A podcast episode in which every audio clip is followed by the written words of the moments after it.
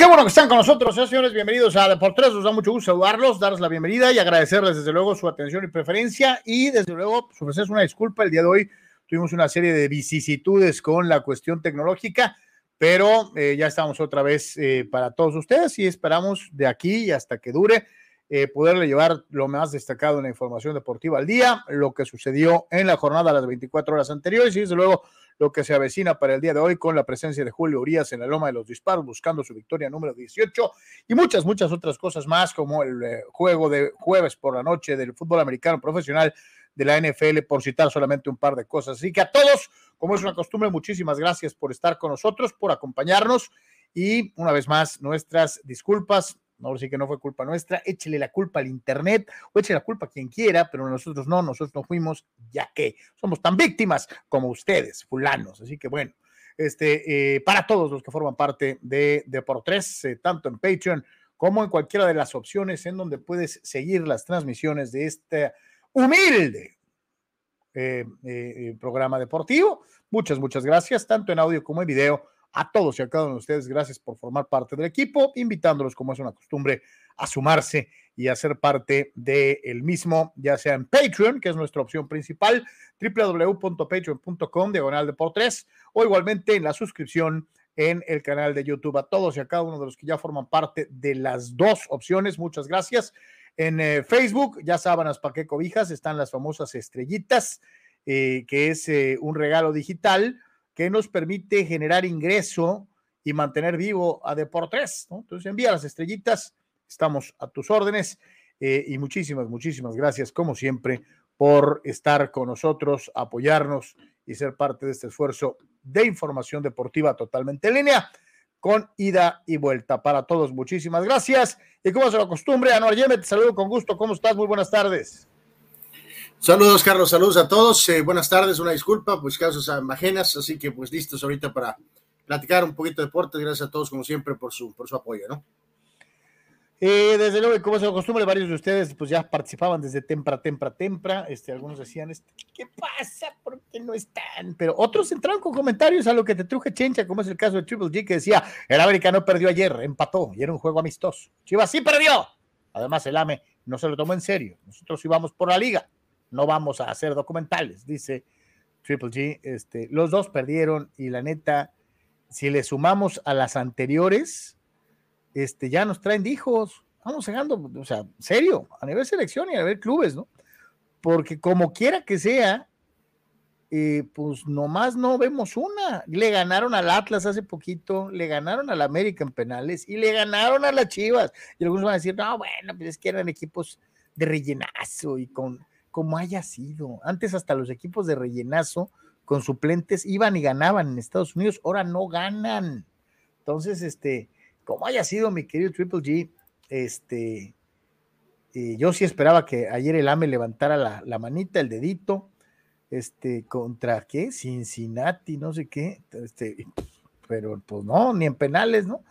Dice, se lo reitero, equipos chicos ya vayan mentalizándose para la 14 de papá, ya casi se acaba el año, solo falta Halloween, Día de Muertos, la 14 del AME, Mundial, Día de Pavo y Navidad.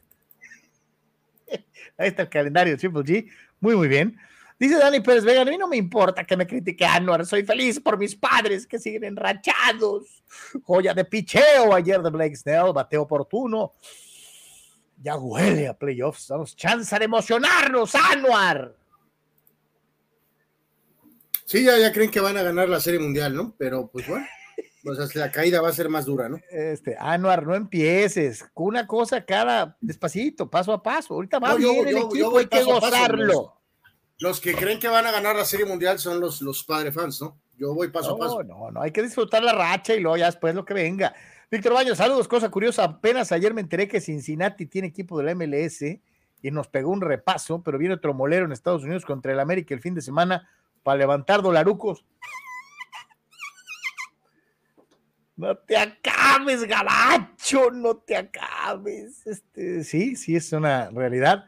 Dice el buen Ruseyer, go Padres, ahora sí, échenos a los bravos o al que sea, los azules, ni los cuento.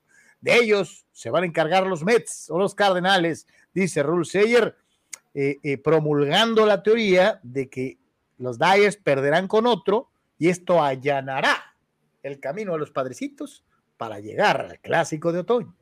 Pero bueno, dice Víctor Baños respecto a los Dodgers, otro de los pitchers con lesión, si es que llega a la postemporada, su uso estaría muy limitado. Me refiero a Blake Trainen, dice, no se usaría, eh, eh, no se contaría con él 2020 y 2021 en eh, años consecutivos, ¿no? Saludos al buen Fidel, ya estamos de regreso, Fidel. Saludos. Este, el tocayo Carlos Moreno, buenas tardes, caballeros. Partido de a tiro malito nos tocó hoy con los ojalateros del tocayo y los brownies. Dice, bendito sea el Señor que hay colegial y Liga MX de morras, dice el tocayo. Sí, la verdad es que jueves por la noche, después de lo que fue el de la semana pasada, que fue muy atractivo. Este, yo sé que la rivalidad y yo como Steeler fan, pues venga, ¿no? Pero así que tú una gran combinación. Histórica, sí, y ni tanto pero la de esta, la de este jueves como que no da mucho, ¿no, Anuar? Eh, del, del, juego de hoy, dices. Sí, sí, sí. la combinación así no es así como que muy. Pues, bueno, pues, es Pittsburgh Cleveland, pues, o sea. Pues pues te digo, histórico sí, pero ni uno ni otro anda bien, ¿no? Entonces, pues, este, en fin. Podría, ser Jaguares Titanes, ¿no? Así que. Eh, que antes eran las combinaciones de los jueves, ¿no? De Jacksonville salía todos los jueves no sé por qué, pero pues, pues bueno. Empezamos con la primera, vamos con eh, la, machaca, eh, mientras esperamos eh, un enlace que estamos esperando para todos ustedes. ya nos vamos entonces con la información y nos vamos precisamente con el señor Roger Federer y esta situación del famoso Labors Cup. las imágenes te hablan obviamente de un ambiente muy sabrosón en donde Roger está disfrutando ser chiqueado, mimado, y, con mucho cariño por todos sus compañeros, este, eh, y pues haciendo pareja en los dobles con Nadal, y la gente contenta, ¿no? Con, con lo que va a ser esta situación. Sí, sí, sí, sí, un evento, este, pues, este, que va a tener más relevancia que nunca por esto, Carlos, el hecho de, ya lo habíamos dicho, ¿no? De que estén jugando eh, juntos Nadal y, y Federer en el partido de despedida de él y además pues la presencia de otros grandes tenistas y el hecho de que también esté Djokovic y Murray eh, jugando juntos, ¿no? Así que todo tipo de actividades es una gran forma de de alguna manera levantar, Carlos, la atención para el mundo del tenis. Eh, la Copa Davis ha venido a menos. Esta postal es increíble al ver a estos cuatro jugadores, sobre todo tres, eh, pero bueno, ahí está el calendario de actividades el primer día, ¿no? Así que es un evento que ha eh, levantado eh, muchísimo, Carlos, insisto, ante la caída de la Copa Davis. Eh, este evento ha, despuntado sin duda alguna mucho y ahora pues creo que tendrá su tal vez punto más alto, ¿no? Con la cuestión de la despedida de, de, Federer, ¿no? Así que, y creo que esto va por ESPN, así que habrá que echarle un ojo a la gente que le gusta el tenis porque realmente va a valer la pena, ¿no? Está súper contento Federer porque iba a jugar con Nadal en dobles, ¿no? O sea, y, la verdad digo, qué bueno verlos a todos juntos, a los del triunvirato, más los añadidos que realmente valen la pena. Vamos a dar la bienvenida a nuestra directora del Instituto del Deporte y la Cultura Física en el estado de Baja California, la profesora Lourdes Cañes, que anda en Guadalajara, Jalisco. Eh, eh, para platicar un poquito de lo que va a ser esta batalla beisbolera que nos va a presentar Tijuana contra Mexicali, Mexicali contra Tijuana. Profe, ¿cómo está? Bienvenida de por tres. Hola, hola, jóvenes, ¿qué tal? Qué gusto estar con ustedes. Gracias por el espacio. Contentos, mira acá por tierras jaliscienses en Guadalajara, pero con la emoción del gran duelo que inicia mañana y el viernes entre los Águilas de Mexicali y los Toros de Tijuana. Un duelo muy esperado porque ha sido como que un gran clásico de verlos medirse en el campo, en el terreno de juego y que además tiene una gran causa el apoyar a dos grandes fundaciones, tanto de Mexicali como de Tijuana, y que nos dan la oportunidad de que tanto la Fundación de Mujeres que Viven de Mexicali como la de los Castro Limón en Tijuana para niños y niñas con cáncer sea toda una un complemento de deporte y beneficio con causa que lleve a beneficiar, ayudar a niños y a mujeres y niñas que tienen ese gran padecimiento, ese gran problema y que requieren de nuestra ayuda.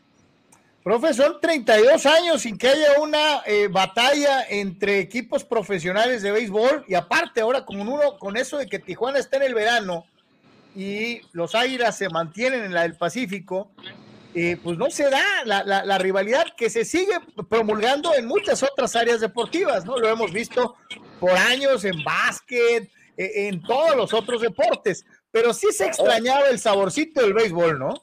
Claro que sí, a la familia beisbolera, los seguidores de ambos equipos, invitarlos a disfrutar de ese gran encuentro, de ese gran reto, ese gran duelo clásico que Mexicali y Tijuana tienen y que afortunadamente para todos pues es una oportunidad también de crecimiento, es una oportunidad de medirse, de mostrar qué es lo que se tiene y de voltear a ver al rival como el, la gran oportunidad de competir, que al final el deporte competitivo es eso, ¿no?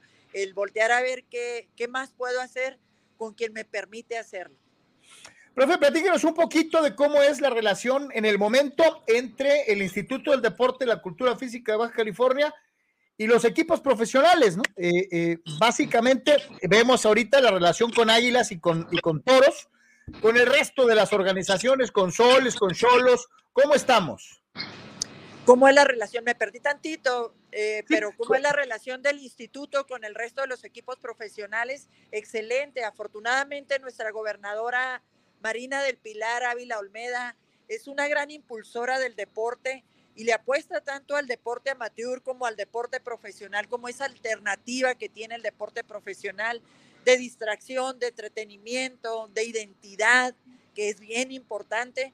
Entonces nuestra gobernadora nos ha, pedido de forma muy especial que los estemos apoyando, que nos acerquemos a ellos, que tengamos esa comunicación para poder favorecer lo que se da en el, deporte espectáculo, que es algo que nos identifica a cada uno de los ciudadanos cuando adoptamos a un, una marca, un equipo en especial.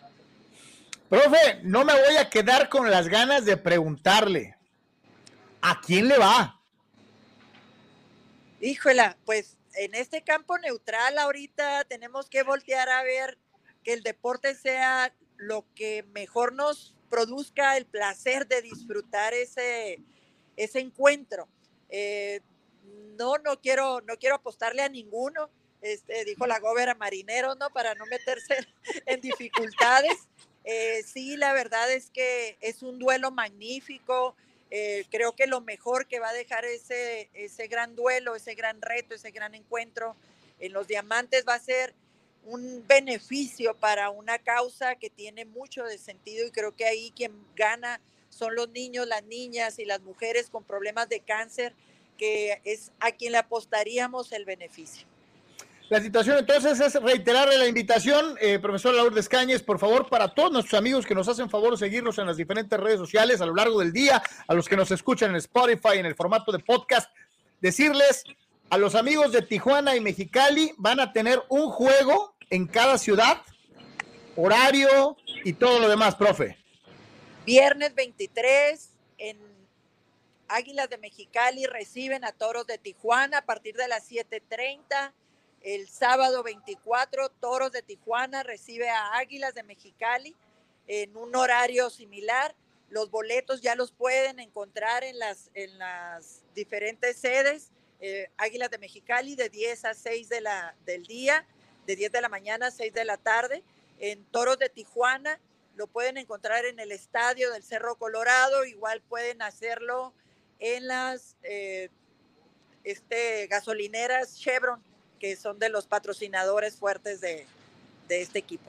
Y tampoco me puedo quedar con las ganas de preguntarle, ¿qué anda haciendo en mi tierra, profesora? Ándale, es tu tierra. Fíjate que tenemos ahorita el, este Congreso Internacional de Medicina del Deporte, valiosísimas aportaciones que nos han hecho médicos de diferentes partes del mundo, en donde la actualización hacia la medicina y las ciencias del deporte nos deben dar grandes elementos y pautas para saber qué hacer con nuestros deportistas y para nuestros deportistas. Perfecto, profesor. Reiterarle entonces la invitación a todos y a cada uno de los aficionados al eh, eh, rey de los deportes, tanto en la capital del estado como en eh, Tijuana y el resto de Baja California. Es el momento de apoyar a mujeres y niños con cáncer. Hay que sumarse a este esfuerzo y ojalá eh, que nos, veamos todos en el estadio, tanto en el Nido como en el Chevron, para disfrutar de un bonito espectáculo entre los equipos profesionales de las ligas más importantes del país, la del Pacífico con Mexicali y desde luego la de verano con los Toros. Eh, eh, profesor, ¿algo que desea añadir? Pues los esperamos, compren sus boletos, apoyen estas, estas grandes causas en ambos municipios y sobre todo, pues a demostrar de qué estamos hechos los baja californianos, de un gran corazón. Un gran abrazo, eh, que la pase muy bien en mi, en mi tierra, Guadalajara. Cómase una torta ahogada, por favor. Ya. Ah, ya. Nos vemos mañana allá en Mexicali. Que Dios la bendiga. Muchísimas gracias. Gracias, gracias. Hasta luego. Señores, señores, la profesora Lourdes Cañez, directora del Deporte y la Cultura Física en Baja California, acompañándonos desde Guadalajara en Deportes para ofrecerles esta invitación para eh, lo que va a ser este duelo entre Tijuana y Mexicali Liga del Pacífico contra Liga de Verano. Eh, y Anuar, pues bien, eh, lo mencionábamos ahorita en la plática que teníamos con la profesora Lourdes Cañes, eh, pues ya, ya llovió, este, 32 años para ver un Mexicali Tijuana entre novenas profesionales. 32 años. A mí todavía me tocó en Tijuana, Anuar. Sí, sí, sí, sí. Algo que ahorita pues tiene este fin, ¿no? Y en este caso, este, pues ahí están tratando de acomodar de alguna manera, pues los rosters, ¿no? Este, el Chamo va a ser el manager de los toros y ahí hay algunos de los jugadores regulares que van a estar eh, con el equipo, pero bueno, en fin, obviamente la idea es el por qué no pensar en, eso, ¿no, Carlos? De que, de que pues en algún momento puedan estar en eh, juegos oficiales, ¿no? Ya, ya hemos hablado mucho esto a lo largo de los recientes años este, y pues es increíble, ¿no? Que parece más fácil, parecería más fácil hacerlo en la Liga Mexicana que en la Liga del Pacífico, lo cual es increíble. A, mí, me, a mí este me tocó una bronca anual, futbolera, pero de base. Este, aquí en el, en el, en el estadio del Cerro Colorado, se vaciaron las, los dogouts y, y, duraron como 25 minutos dándose de... Fue una cosa así apoteósica, verdaderamente. Este, casi, casi llegando de Guadalajara me tocó ese broncón un domingo por la mañana. Sí, sí, sí, pues me imagino. Así que bueno, pues ahí está. Entonces, este, eh, reiterar una vez más eh, la famosa eh, invitación. Ahí está, obviamente, esta situación y ojalá que muchos de ustedes puedan sumarse. sabemos, por ejemplo, que el tocayo le encanta ir a ver a los toros y seguramente estará por ahí. Y la curiosidad para los aficionados de los Águilas de Mexicali eh, eh, de medirse contra el que es, a pesar de haberse quedado corto, probablemente uno de los equipos más importantes en el béisbol en eh, nuestro país, como es el caso de los Toros de Tijuana. Así que bueno, pues ahí está, fin de semana sabrosón de una, de una u otra manera. Vámonos con lo que sigue, decíamos entonces después de lo de Nadal y Federer. Sí, sí, sí, pues vamos, este, vamos con la cuestión del base, ¿no, Carlos? Y precisamente ahorita con este, eh, pues, eh, exceso, ¿no? De, festejo por parte de los eh, fans de los padres, ¿no? Que están completamente fuera de control, pensando que porque han ganado este, cinco partidos seguidos ya son los, son los favoritos para, para ganar la Serie Mundial, ¿no? Entonces, yo realmente eh, lo digo de verdad, de manera sincera, les diría que tengan prudencia y este, qué bueno que, están encontrando un buen eh, ritmo ahorita en esta etapa crítica, eh, que están mandando este mensaje directo a, los Cardenales, que Snell tiró ayer brillantemente. me ha gustado un poco de alguna manera que Pujols no conecte los home runs, Carlos, porque se, si esto detonó, si, si, esto detonó de alguna manera en la, en la cuestión de que aficionados eh, traspasaran sus boletos o algo a gente de San Luis para eh, ver a Pujols, Carlos, pues lo único que han visto es a los padres ganar, ¿no? Eso es el, el otro lado bueno, eh, sinceramente, ¿no? Así que esté bien, los padres bien en los últimos partidos, pero nada más, ¿no? O sea, antes de ya proclamarse campeones, yo les diría que tengan mucha mesura, ¿no? O será el sereno, pero mira, dicen que no importa cómo comiences, sino cómo termines. Y creo que después de tantas broncas y de tantos problemas a lo largo de la temporada, porque vaya que los ha tenido el equipo de San Diego, eh, eh, eh, es bueno llegar a este punto de la campaña con un equipo que ha encontrado la forma de ganar. Y la forma de ganar, a pesar de Tatís y sus irresponsabilidades, a pesar de las lesiones, a pesar de la desconfianza que generaba gente como Snell, de un intermitente Randy Myers, de un Juan Soto que, que, no ha sido lo que todos esperaban, de un Manny Machado increíble jugando a un nivel eh, eh, eh, estelar, cargando al equipo en sus hombros, de un Yu Darvish que también se ha fajado para mantener el equipo en, en, la senda de la victoria cuando le ha correspondido poner la cara. Y yo sí te digo, creo que no es para ilusionarse con Serie Mundial, no, pero sí para ilusionarse en el día a día. el equipo de San Diego está jugando con hartas polainas y, y eso le gusta a muchos aficionados sobre todo, y dejándolo bien claro, sí te concedo aquella de que los aficionados de otros equipos acostumbrados a ganar series mundiales, ganar el día a día, se le puede hacer poquito. Pero para los equipos que no han ganado un campeonato, el caminar con paso firme rumbo al objetivo y hacerlo cuando muchos pensaban que no lo iban a conseguir, es motivo de orgullo y lo están haciendo bien los padres. Eh, sí, sí, sí, sí, reitero, lo están haciendo bien los padres, ¿no? Nada más, básicamente. Eh, yo nunca he dicho que vayan a ser campeones ni nada por el estilo, pero de que están más cerca en el día a día del objetivo que era calificar, están ahí, ¿eh? Bueno, yo creo que la, la idea es ser un poquito más que calificar, ¿no? Este, eh, ¿Te acuerdas? Hace, dos, hace dos años, cuando recién empezamos el proyecto de por tres, cuando decíamos, y no se me va a olvidar porque es algo que inclusive el mismo Tony Álvarez, a quien le enviamos un, un, un, saludo, decía, tres años, tres años, ya pasaron dos. Eh, este sería el tercero, ¿no? O el que sigue. Porque dijeron tres años para ser campeones. Entonces el primero fue la temporada corta. No, no, bueno, pues sí, es que ha habido dos etapas así con lo, con lo de con lo de Preller, ¿no?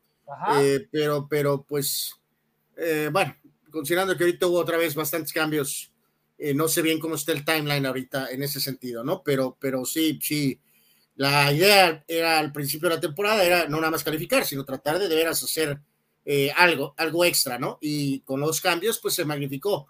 Ya lo decía, se han enfrentado un montón de problemas, este, pero ahora creo que la meta sigue siendo la misma y supuestamente con este, este cierre, pues están tratando de lograrlo, ¿no? Ah, no, ahí tengo a los padrecitos. Este. Ya van ganando los padres, uno por cero. Eh, efectivamente, sí, en lo que es ya la jornada de, del día de hoy, ¿no? Así que, pues, enhorabuena para esos vatos que ahí la llevan. Dice el buen amigo Abraham Rosales, ya no se dan esos clásicos ni en básquet, ¿no? Desde el Soles Galgos también se ponían bien calientes y bien sabrosos esos juegos de básquet entre Mexicali y Tijuana. El auditorio se ponía, estoy hablando nos tocó los dos, nos tocó los dos, porque Anuar y yo narrábamos los juegos también de los soles de Mexicali, o sea, narrábamos los dos, ¿no? Narrábamos a los galgos y sabíamos hecho la mocha después del programa muchas veces hasta Mexicali para narrar los juegos de los galgos, de los soles en el auditorio del estado. Y nos tocó ver la rivalidad Tijuana, Tijuana eh, en aquellos incipientes años, cuando gracias a Dios teníamos equipo de básquet de Liga Nacional en las dos ciudades este, y sí nos tocaron entradones y, algo muy, muy, muy padre. Eh, narraba con nosotros el buen Rafa eh, eh, Muñoz, que también le tocó, le tocó narrar con nosotros aquellos enfrentamientos. El buen César Sánchez dice, dale rebaño, dice, póngale que lleguen a la Serie Mundial los padrecitos. ¿Cuánto costaría un, un boleto promedio, el más barabara, barabara? ¿En San Diego? Pues acuérdate que es America's Finest City. Ayer veíamos los precios, San Diego está una ciudad cara, ¿no? Híjole, no me quiero ni imaginar, mi querido César, de a cómo saldría el boletrónico. Este, sí debe de ser carito, debe de ser carito de una, de una u otra manera. Bueno, pues ahí están los padrecitos, decíamos entonces, ganaron ayer, ya le están ganando los Cardenales otra vez. A, a los que no les fue muy bien, Carral, fue a los Dodgers. Arizona les ha salido respondón. Este, pues decíamos, era parte de esta situación, ¿no? Que van a enfrentar los Dodgers ahorita con, con la cuestión de tener la, cantidad de triunfos que tienen, más de 100, y que tienen la cuestión de la división. Ayer un, eh, eh, pues un atleta eh, completamente ya a la sombra, como Madison Baumgartner, Carlos, que incluso parece mi compadre, ¿no? Completa, se ve gordo, Carlos, ¿no? Se ve gordo, completamente fuera de forma, Baumgartner. Este, pero ayer, pues, este, fue suficiente para los, este, para vencer a los Dodgers ayer, seis carreras a uno, ¿no? Entonces, es, es lo mismo que hemos estado mencionando, de, que tienen que afrontar ahorita, pues, varios días, ¿no? Donde el equipo, este, eh, como por ejemplo decíamos, que tienen el tema de Urias, pues a lo mejor eso reenfoca eh, a los peloteros, ¿no? Pero va a ser una pequeña batalla los siguientes días de cómo mantenerse a tope, ¿no? la, marca, la marca de Baumgartner, ¿no? Eh, ayer, ayer ganó por primera vez desde julio y tiene siete ganados contra 15 perdidos. O sea, un año de pesadilla. No, no, no, no, el año. O sea, la, estancia. su mejor forma, ¿no? No el año, la estancia. En Arizona ha sido un fracaso total, dejando en claro que San Francisco tenía razón en que estaba acabado.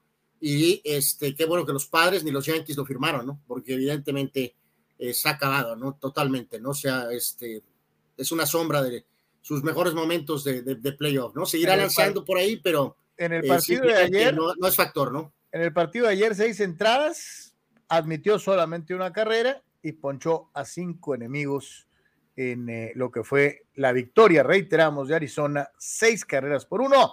Apenas. Que, en, este caso, sí te reitero, Carlos, no sé si es. Eh, es no, no, no es nada más muletilla, ¿no? O sea, si es un tema de cómo tiene que manejar Roberts esta cuestión en particular, ¿no? O sea, cuando eh, tienes que hablar, cuando tienes que recordar, cuando tienes que decirles, cuando este, eh, a lo mejor no tienes que decir nada, como por ejemplo hoy que Baurías, que está buscando ese tema del Sayón, eh, en fin, ¿no? Porque sí tienes que tener una idea muy clara de qué estás haciendo y de cómo quieres llegar, ¿no? De cómo quieres llegar cuando venga ese famoso primer partido de playoff este, dentro de unas tres semanas, y, más o menos, ¿no?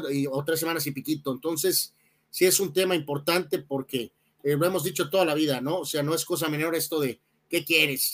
la, la, de siempre, ¿no? ¿Quieres ganar con comodidad, con tiempo suficiente, preparar todo, recuperar gente, o quieres llegar al último día embalado?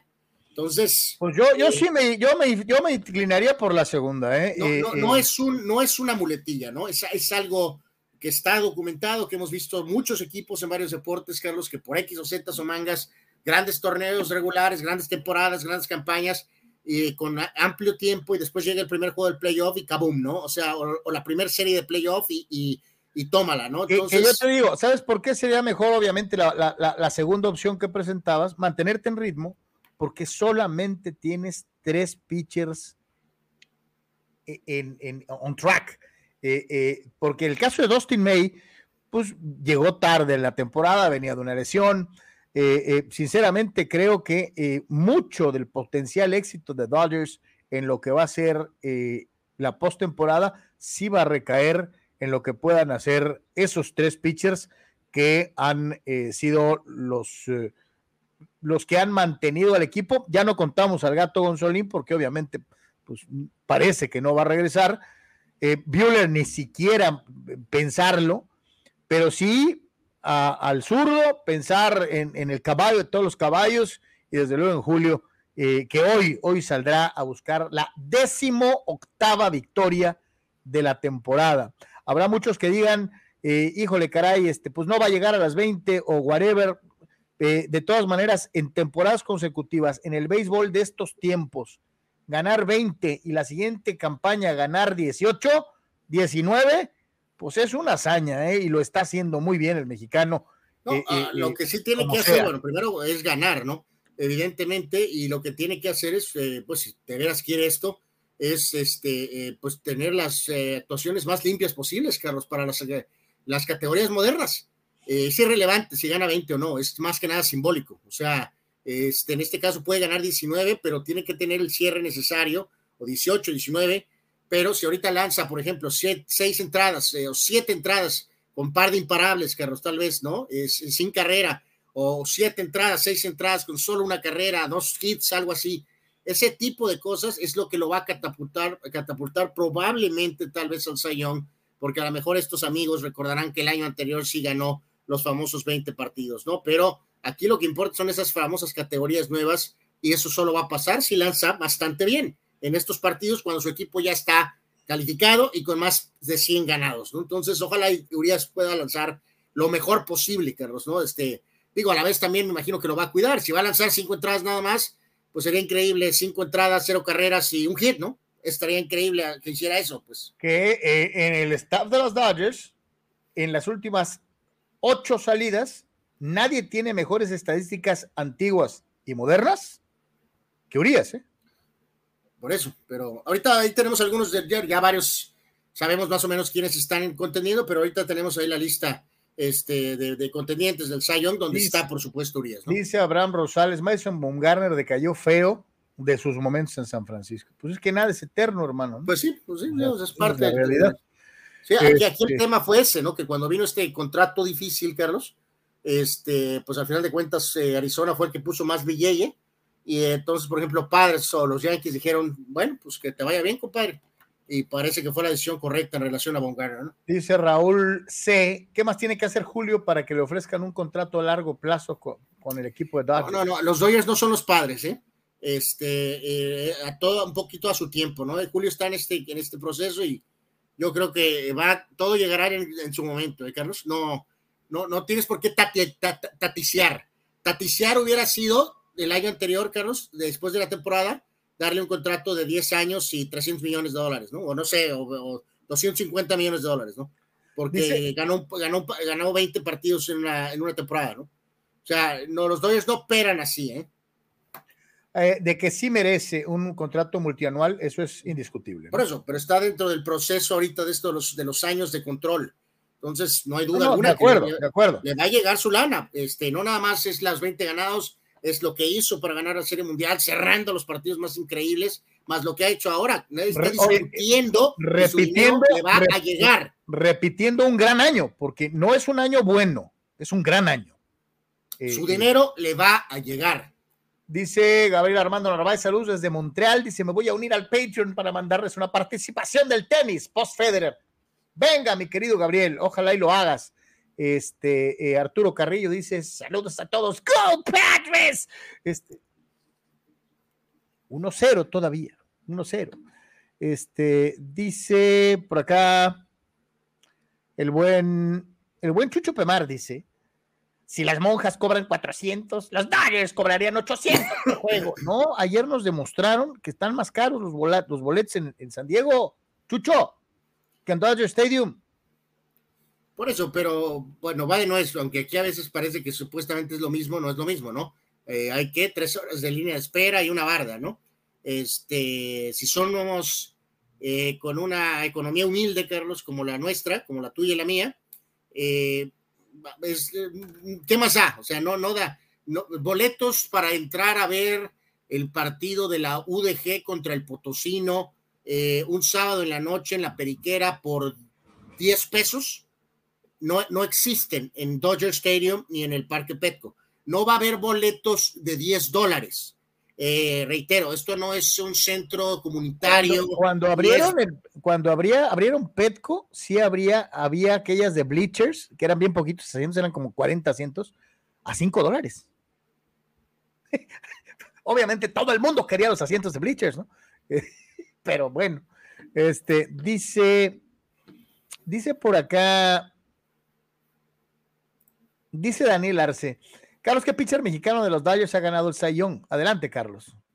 El único, el incomparable, el verdadero. Espera.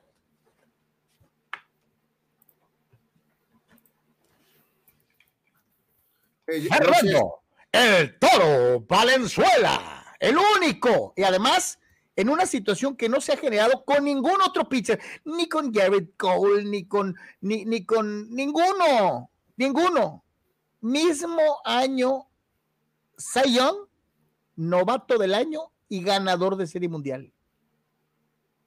Él, mira. Ahí está. Mi querido eh, Daniel Arce, espero que quede bien claro quién. No, no sé qué quiere decir aquí Raúl, Carlos. Eh, que tiene contrato de solo un año con Dodgers y acaba al final de esta temporada. No, no, Raúl, yo lo que entiendo es que tiene arbitraje en la temporada que viene todavía. Entonces, este, y esa gente libre hasta el 2024. 2024, eh, no 2023. Eh, está con arbitraje el año que viene. No hay nada que pueda hacer al respecto. Ahora, de que los Dodgers pueden adelantarse y así negociar si les parece, papi, pueden hacerlo. Pues tal vez puede hacerlo. Yo no creo que lo van a hacer, sinceramente. Pero no sé si lo hagan, ¿no? Eso, eso es una realidad.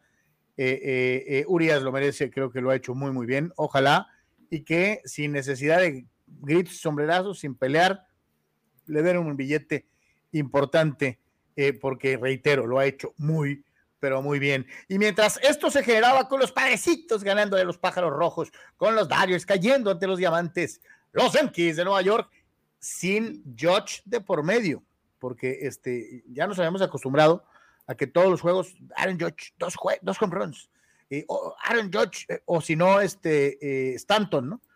No, no, ayer los Yankees se, se aprovecharon de los piratitos, y les pusieron una madrina, pero brutal, 14 carreras a dos. Aquí la cosa de esto, Carlos, es que Ayer, fíjate, por primera vez palpé esto, como se dio el partido, que, fue una paliza con una cuestión de que Josh no dio home run. Y fíjate que me, incomodó bastante porque en este sentido, este, eh, tus narrativas populacheras eh, ayudan mucho para, para ver eh, cómo se pueden descomponer las cosas, ¿no? Me refiero a, a las narrativas populacheras de Carlos Yeme porque ya George ha, rebasado, Carlos, ya la temporada de los Yankees. La temporada es Aaron Judge y los Yankees. Y ayer fue prueba de ello, ¿no? A nadie le importó que ganaran, a nadie le importó que apalearan. La noticia fue que Aaron Judge no conectó home run. Entonces, eh, creo que Aaron Judge, de alguna forma, con su histórica temporada, Carlos, va a permitir ser una herramienta para tratar de tapar lo que viene, que es evidentemente la derrota contra Houston, si es que no antes. Porque en este sentido, creo que. Paraguas en su máxima expresión, el gente paraguas. Como tú, gente como tú va a tratar de hacer que la historia de la temporada son los 62, 63, 65 home runs. No, no, espérate, yo te digo, yo te digo, no necesitas, no, ni siquiera tomes en cuenta los Yankees la temporada individual de Aaron Judge como la temporada de Otani se escriben aparte. Esas son historias aparte. Ah, ganen o pierdan sus equipos, lo realizado individualmente merece destacarse. La temporada de Judge es histórica. Como por eso, pero por ejemplo, Carlos, si quedas fuera con Astros en la serie de campeonato, tú vas a decir que Aaron Judge tuvo una temporada histórica, ¿no? Porque así fue. No estaría echando mentiras. Por eso, pero. Y, yo no voy a caer en el ridículo tuyo de decir que no me sirve de nada lo que hizo George si no soy campeón. No, papá. El, señor George está haciendo su jale y lo está haciendo mejor que nadie. Sí, por eso, pero el día de hoy, este día 22, quiero que contra nuestros amigos que están siguiéndonos ahorita quede en récord, Carlos, que cuando venga la derrota contra los Astros, está prohibido que tú utilices el escudo protector de Aaron Yo no necesito, yo no necesito el escudo. La temporada de George solo, sin ti y contigo. Es histórica. Eso bueno, y también quiero que te comprometas ante nuestros seguidores, Carlos, a que vas a juzgar a Aaron Judge en el playoff por el playoff, no por la temporada. Pues, si Aaron Judge no batea a Carlos en el playoff, creo que quiero que tengas los yard blocos y lo digas que no vengas a decirme que tuvo una gran temporada regular. volvemos a lo mismo. Es que Anuar no puede, o sea, a menos que digamos, juzgamos el paquete completo, pero aunque te empeñes en tratar de demeritarlo, de ningunearlo, de hacerlo menos, esta es una temporada histórica para este jugador. Si quiero que lo reafirme en el playoff. ¿eh? Pase lo que pase. Quiero que lo reafirme en el playoff. Ah, esa es otra cosa. No, no es otra cosa. es lo mismo. Es estar eh, eh, futureando. No. Hoy Aaron Judge es un figurón del béisbol. Y lo que está haciendo no lo hacía nadie desde Babe Ruth. De Babe Ruth. Ya lo que pase después, insisto, Josh no juega solo. Vamos a ver qué hacen los demás. Ayer se pusieron las pilas. Ayer anotaron 14 carreras, como ese equipo de los Yankees que empezó tumbando caña al principio de la temporada. Vamos a ver qué pasa. Sí, del cual tú garantizaste el título. Ya habrán despertado los demás. En mayo, ¿no? Principios de mayo garantizabas el título. ¿no? Mayo, junio. No, no, no, no, no, junio no. No, no, no, principios de mayo. No, no Dijiste, ya, ya, cierren el changarro, eh, todo, se acabó, Yankees campeón, ¿no? Dije Yankees, Dodgers, la Serie Mundial, yo nunca dije que campeones, pero pues, bueno. ¿va? Y eh, eh, me reafirmo, parece que medio están despertando. Ya vimos lo que hizo Stanton, la racha recientemente Yankees es muy buena, empiezo a ver un hilillo de sangre correr por tu boca este, equivocándote eh, eh, otra vez, minimizando solamente por probar tu punto. Este, así empiezas a oh, que pierdan para no quedar mal, oh, que pierdan. Este, es increíble. O sea, ¿tú crees que yo, al equipo al que yo le voy, pierda para probar un punto. Exacto, esa es tu verdadera motivación, fulanete. Pero bueno, dice eh, el buen, dice el buen Víctor Baños. Arizona, San Diego y Colorado serán los equipos a los que va a enfrentarse Julio para cerrar temporada. Ya vemos que Arizona no ha sido fácil ni para Padricites ni para Dodgers. San Diego, Julio normalmente tiene su número. Normalmente Julio tortea a los padrecitos. Y, Colorado ha sido un voladote, ¿no? Este, eh, va a estar bueno el cierre de Julio.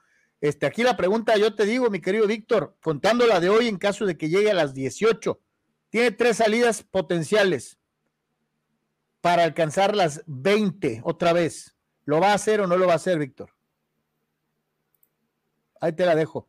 Este, Anuar, si le pregunto, va a decir, no, perderá los tres, será roqueado. Y además, esto le impedirá el sayón. Este, eh, Anuar, ¿te pregunto o, leí tu mente?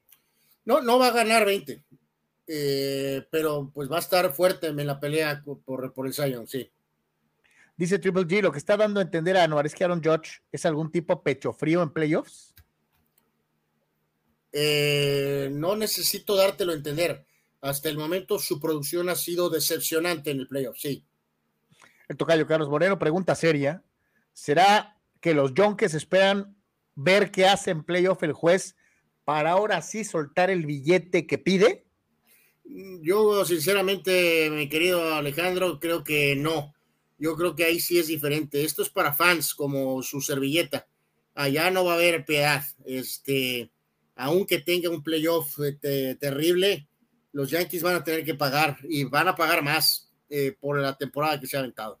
Dice Héctor Duarte, los Yankees se van a topar con los Astros y adiós temporada con todo y George. Y para cuando, y para cuando el test para George no fuera Big Papi, porque cada semana le harían uno, hablando de el potencial uso de sustancias prohibidas. Yo creo que hasta el momento, si te fijas, eh, eh, y lo decíamos, lo comentamos, me parece que el lunes, eh, no puedes detectar transformaciones fisiológicas notables en Aaron George. Creo que es el mismo tipo del, desde que me acuerdo, ¿no? Desde su año novato. Yo no lo veo ni más mamey, ni con el cuello así. De, o sea, creo que no ha cambiado mucho, eh, mi querido Héctor. Al menos, al, menos en las fotos y en el video, no parece como si le estuviera metiendo algo, ¿no? Este, pero bueno. Este, vámonos, señor. Ah, dice Rule Seyer voy a guardar esta fecha para recordarle a Carlos el día en que los Yonkes queden a medio camino, ni siquiera les va a alcanzar para llegar a mis astros. Es que se te abre la cajuela, Rule Sayer, porque como tú eres astro, no quieres a los Yankees ni de regalo. Por eso quieres que otros equipos lo eliminen antes de medirse al equipo con uniforme de brocha de pintor. En fin. ¿Tú crees, Carlos, que los Astros tienen eh, la mínima facción de intimidación con los Yankees, Carlos? No, pero tampoco los Yankees están aterrorizados como tú tratas de dar a entender eh, de que, oh no, ahí viene nuestro némesis, perderemos todos los juegos. Este, los Yankees se pitorrean de gente como tú que ve a su equipo ya dando las de esas desde antes de jugar, ¿no? E, ellos no son tú, Anuar Yeme. Eh, a lo mejor ganamos todos los juegos en Yankee Stadium y perdemos todos en Houston y bye bye, ya, ya nos pasó. Ya veremos. No puedo, no soy Nostradamus. No soy Nostradamus. Señores, señores, como es una costumbre, hemos llegado a la sección que usted se ha encargado de hacer grande. El mejor con el garrote, el mejor con el montículo y el nombre beisbolero del día. A ver, bueno, es que el sistema está con detalles. Me doy cuenta. Este, pero en este sentido, vamos con los nombres del día de hoy, Carlos. Que ahí está, ¿no? Aparecen, eh, ahí está el señor Gleyber Torres, ¿no? Que bueno, pues eh, a ver si eh, hacer cosas contra Piratas es como contra Baltimore, ¿no? también Cabrera ha estado muy Baltimore ha tenido un buen año, Anuar. Cabrera ha estado muy bravo los últimos juegos, a ver si es cierto en el playoff. Steve Kwan con Cleveland, también buen partido en todos los sentidos, tres hits, un home run, una impulsada, anotó dos y tuvo una base por bolas. perdón, tuvo una base robada. Eh, Fíjate, este nombre, Carlos, del pasado reciente padre, Josh Naylor, Carlos, ha encontrado, vaya que ha encontrado una casa en Cleveland, ¿eh? ¿eh? de los 40 peloteros que se fueron de los padres a Cleveland, este es el que más ha destacado, ¿no? Josh Naylor. Es en donde iba, en el paquete iba la mole, ¿no? Y Naylor, ¿no? Sí, la mole ya la corrieron, ¿no? Desde hace rato, ¿no? Y Naylor ha encontrado definitivamente una casa en Cleveland. Eh, y Kyle Stowers, que es candidato el día de hoy de Baltimore, tiene un gran partido, tres remolcadas. Picheo, Blake Snell estuvo sensacional, siete entradas, cero carreras, 13 ponches, dos bases por bolas, ¿no? Jordan Lyles con Baltimore, desatado, nueve entradas, una carrera, seis ponches, cero bases. Eh, James Caprillian de Oakland, ¿ok? Caprillian, Caprillian, santo Dios. También aparece Tristan McKenzie. Ese es el mejor nombre de todos, porque si lo lees en Spanish es Tristón. Tristón McKenzie. Tristón McKenzie, bueno, y Jesús, no Antonio Bastardo, eh, Jesús Luzardo. ¿Qué? oye, Luzardo lleva varias, ¿eh? ¿Y de dónde es Luzardo? De Miami, también es de Miami, ¿no? Oye, ¿cómo le este hacen para tener tan buenos pitchers y no ganar, eh? Pues es que la lineup sucks, ese es el pequeño problema. Eh, así que bueno, pues ahí están los eh, mejores bateadores y mejores pitchers de la jornada de ayer en el béisbol de grandes ligas. Hijo de su, dice Fidel Ortiz Yankees en modo pachorra solo da un presagio de que una de dos, o llegue a la final de la americana y sea barrido, o llegue a ser el mundial y lo barran gracias a su estrategia al estilo Sebastián Córdoba. Sebastián Córdoba, santo Dios. Eh, ¿Qué estrategia es esa, por el amor de Dios? Oh, bueno, a ver, Carlos, eh, estos son algunos de los nombres del tema del el Sayón, ¿no? El de la americana yo no tengo dudas quién se lo va a llevar.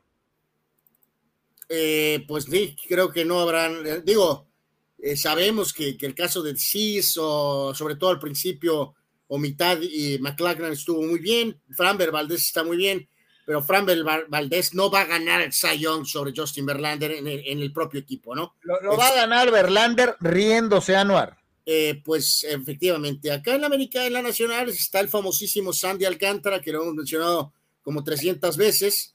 Está Max Wright de Atlanta, que también ha tenido un temporadón. Y ahí está Julio Urias, Carlos, junto con Carlos. Oye, Max Wright, que es, novato y que podría emular a Fernando el Toro Valenzuela en una circunstancia por el estilo de ganar Cy Young y en su año de novato, todavía esperar la votación y ver si los Bravos se volvieran a meter una serie mundial para tratar de emular al toro. Eh, en el caso de Julio, para mí es consistencia. El año no empezó bien para Urias y se ha recuperado de forma espectacular para convertirse en el mejor pitcher de los Dyers. Eh, eh, y sí me llama mucho la atención lo de Alcántara y por eso te hacía la pregunta que te formulaba hace ratito. No es solamente Sandy Alcántara, creo que hay muchos pitchers en este equipo de la Liga Nacional de, los Marlines, que han tenido una destacada temporada en lo individual, en los numeritos, eh, eh, en las estadísticas ah, viejas y modernas, pero el equipo, pues, yo te pregunto qué tan válido es que un, un, pitcher se lleve el sayón con un equipo que no gana.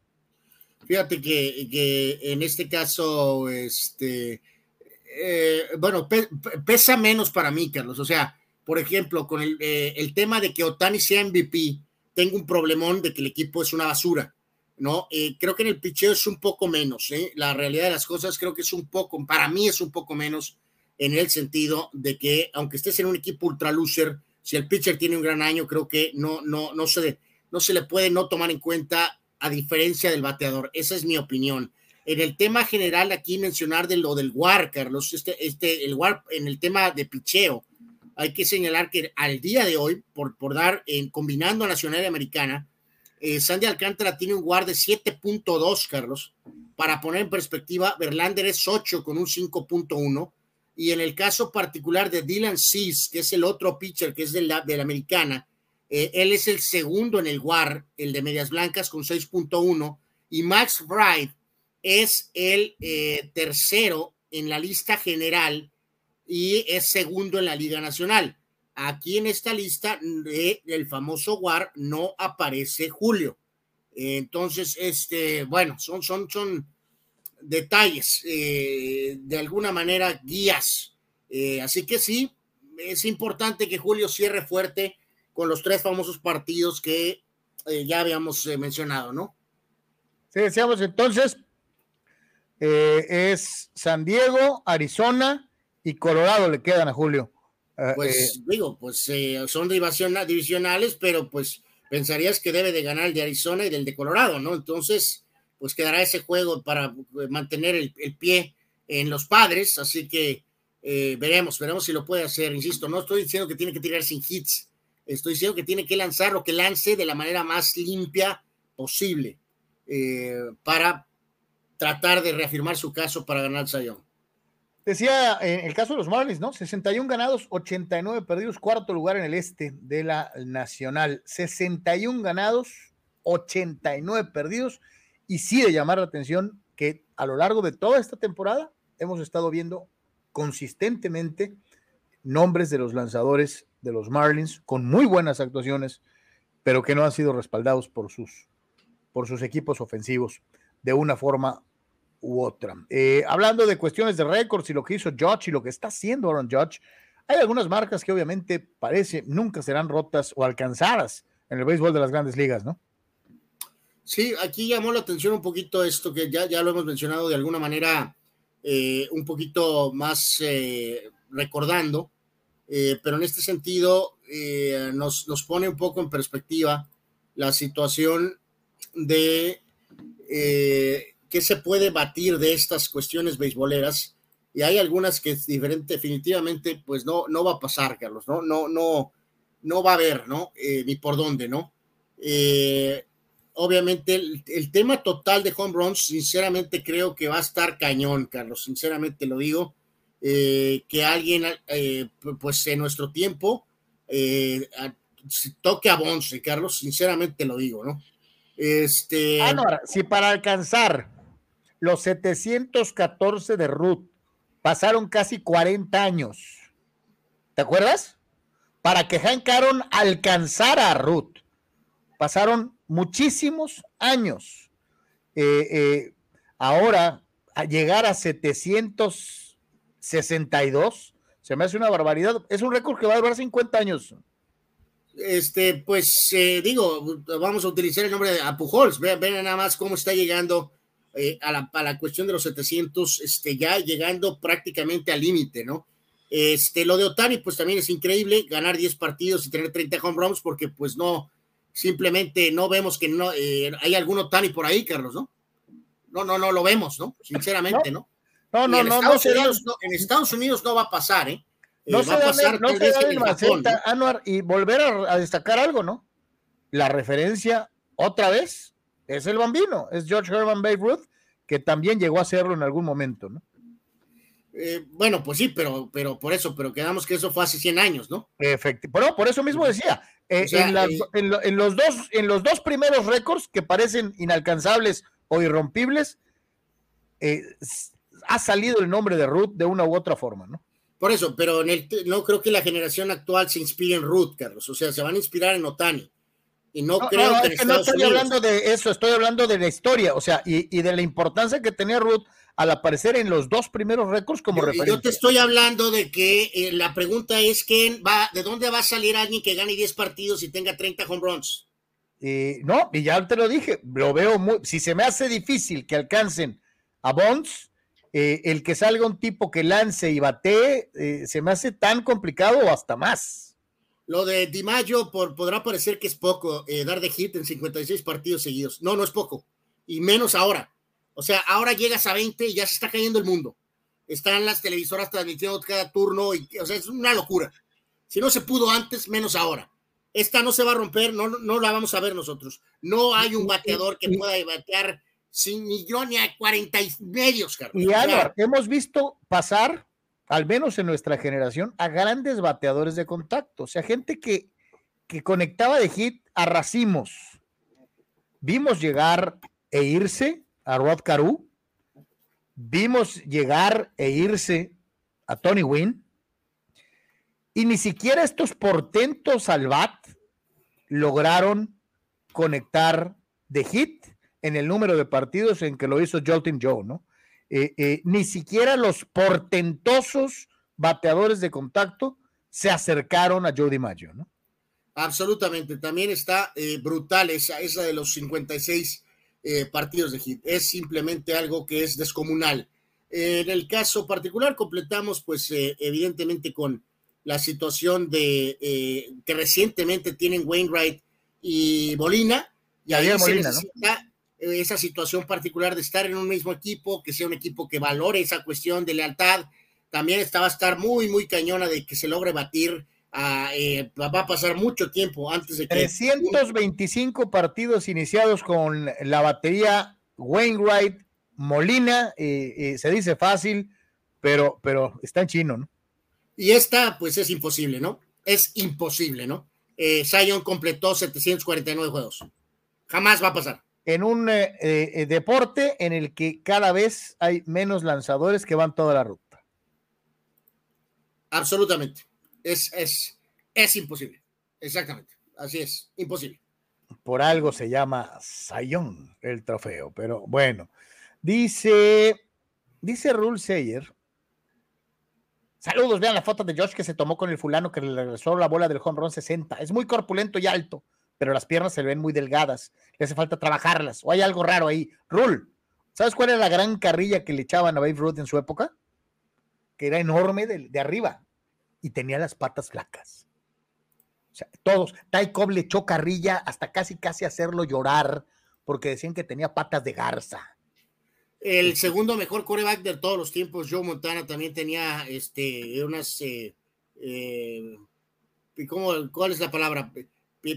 Tobillitos, piernitas, o no sé cómo llamarlo. Sí, pues piernas, piernas de popote o de, de espagueti, ¿no? Piernas este, de popote, exactamente. Eh, eh.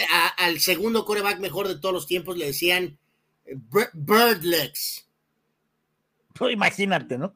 Alejandro, el tocayo dice, no manchen, Cy Young, 749 juegos completos. Es una barbaridad. Increíble. Y, tocayo, te recomiendo el, documental de Ken Burns, Baseball.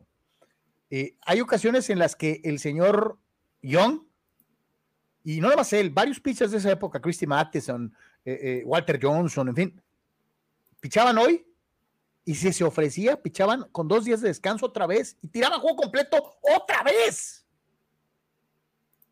Así eran los pitchers de aquella época. no, no, no, ahorita, Carlos, los derechos humanos se, se, estarían entrometiendo, ¿no? por, por abuso laboral, ¿no?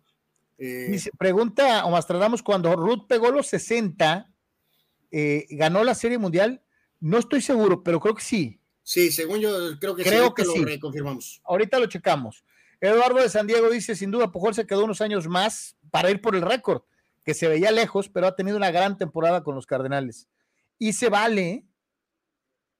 se vale.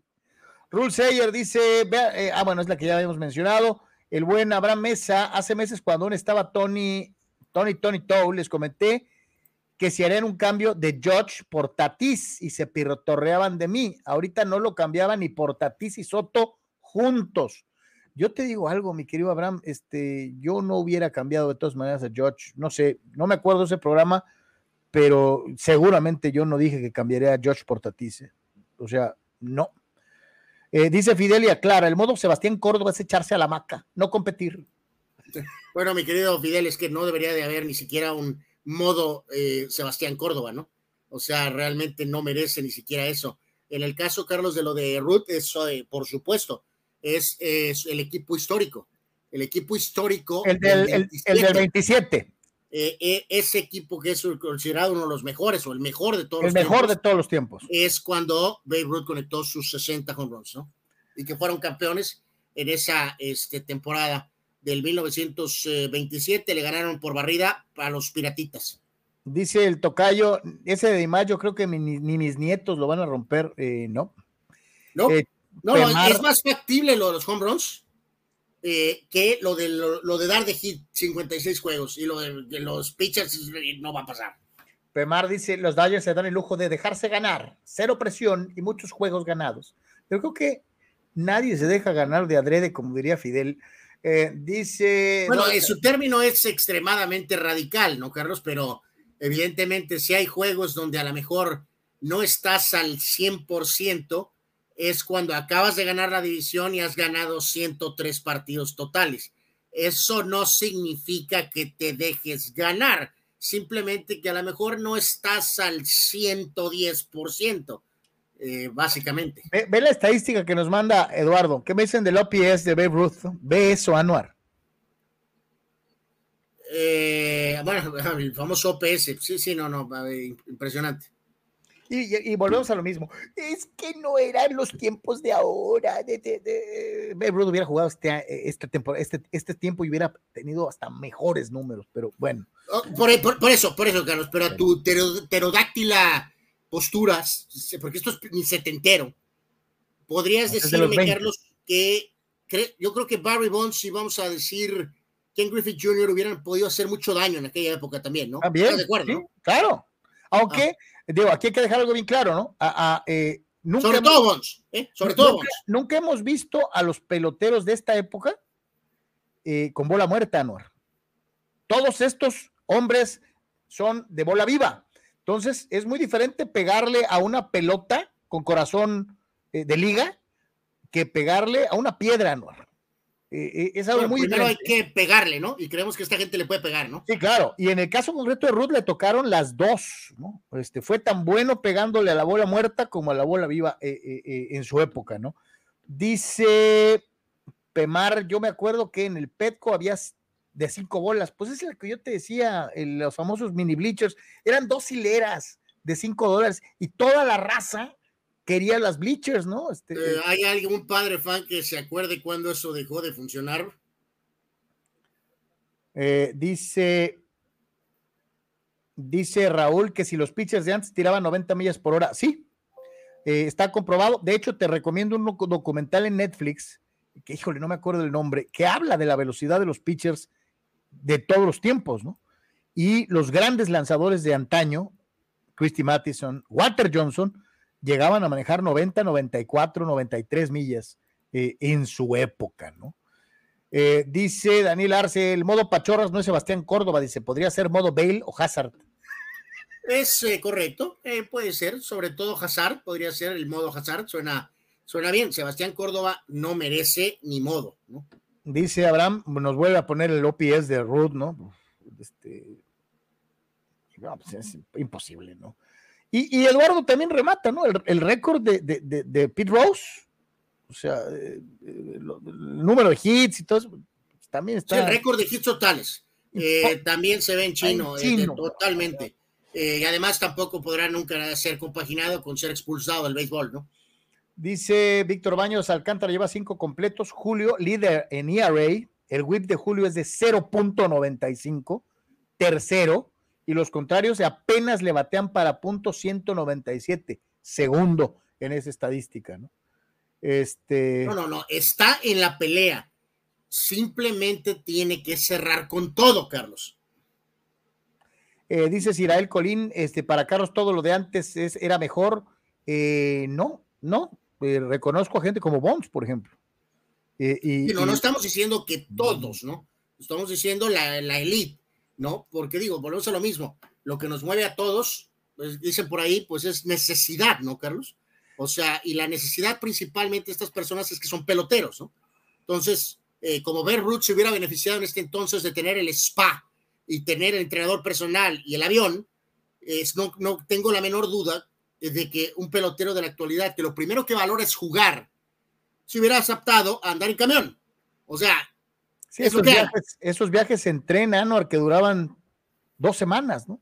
Por eso, por eso, Carlos, pero vuelvo a lo mismo, o sea, necesidad, lo, que hacían hace 100 años por necesidad, me refiero de trabajo, de gusto. La, la, gente de ahora también tendría que hacerlo, no hay de otra. O sea, ni modo que digas, es que ya quemé mi viaje al futuro y entonces, ¿dónde está mi spa? O sea, por favor. Aquí la, gran pregunta sería, por ejemplo, ¿no? ¿Qué te cansa más? ¿Subirte a un avión para ir de, de, si eres de los de Nueva York, de Nueva York a Los Ángeles, en tres horas? Por eso, por eso, Carlos, pero también si estás de acuerdo y hacías una semana, ¿no? el factor de trampas, ni anabólicos, ni nada. Si estás de acuerdo, Carlos, que los atletas de ahora son más rápidos, más fuertes, porque hay más información y hay más preparación, Carlos. Sí, pues les dan, les o sea, eh, tienen lo las famosas pesas, eh, eh, los, ejercicios, ¿cómo se llama? generales, tipo... Múltiples cuestiones modernas que permiten, Sí, les permiten ser más atléticos. Pero también ahí yo te pregunto, ¿por qué se lesionan más en esta época que antes? Bueno, los beisbolistas menos, ahí sí no sé. No tengo explicación. El beisbolista de Lo acepto totalmente, no sé. El beisbolista de esta época es de cristal, Anor. Y antes los fulanos duraban. Pues. Eh, y eso que eran menos atléticos, ¿no? O sea. También en el soccer, ¿eh, Carlos? Sí. Pero mira, yo te, no sé, no sé, o sea, eh, vuelvo a lo mismo. La cultura ha cambiado para mal, Carlos. O sea, creo que va un poquito de la mano de que si tienes un contrato de 150 millones garantizados, 200 millones garantizados, te da cierta libertad a que te duele el dedito tantito y no tienes miedo a que te corran, ¿no? A que te cataloguen de cobarde, ¿no? Porque tienes tu contrato asegurado. Pero también va de la mano de la cultura moderna cobarde, ¿no? O sea, donde ahora un atleta está sano, Carlos, ah, ya, el médico lo dio de alta, ¿no? Está al 100%, está listo para, para regresar a entrenar. No, no, no, dale una semana más. Dale, dale. Eh, eh, Mira, dice, dice Raúl. dale, dale, dale, 12, ¿estás de acuerdo en eso? que también es la cultura en general, a veces ni siquiera es el atleta. El que se, sobreprotege el, eh, la inversión, ¿no? Absolutamente, ¿no? Con esto digo, decíamos al principio de este año, amigos, recuerden, eh, eh, el managercito de Yankees, el señor Boone, tenía ya días programados para Aaron George en el primer mes. Oye, Anor, ¿te acuerdas el partido aquel en donde el carnicero aquel de Portugal echó a Pelé del 66? Eh, Colunga, ¿era Colunga? Ajá, Bolunga, Bolunga, no me acuerdo. Yo te digo algo, ni siquiera había tarjetas, Las tarjetas entraron en vigor en el 70.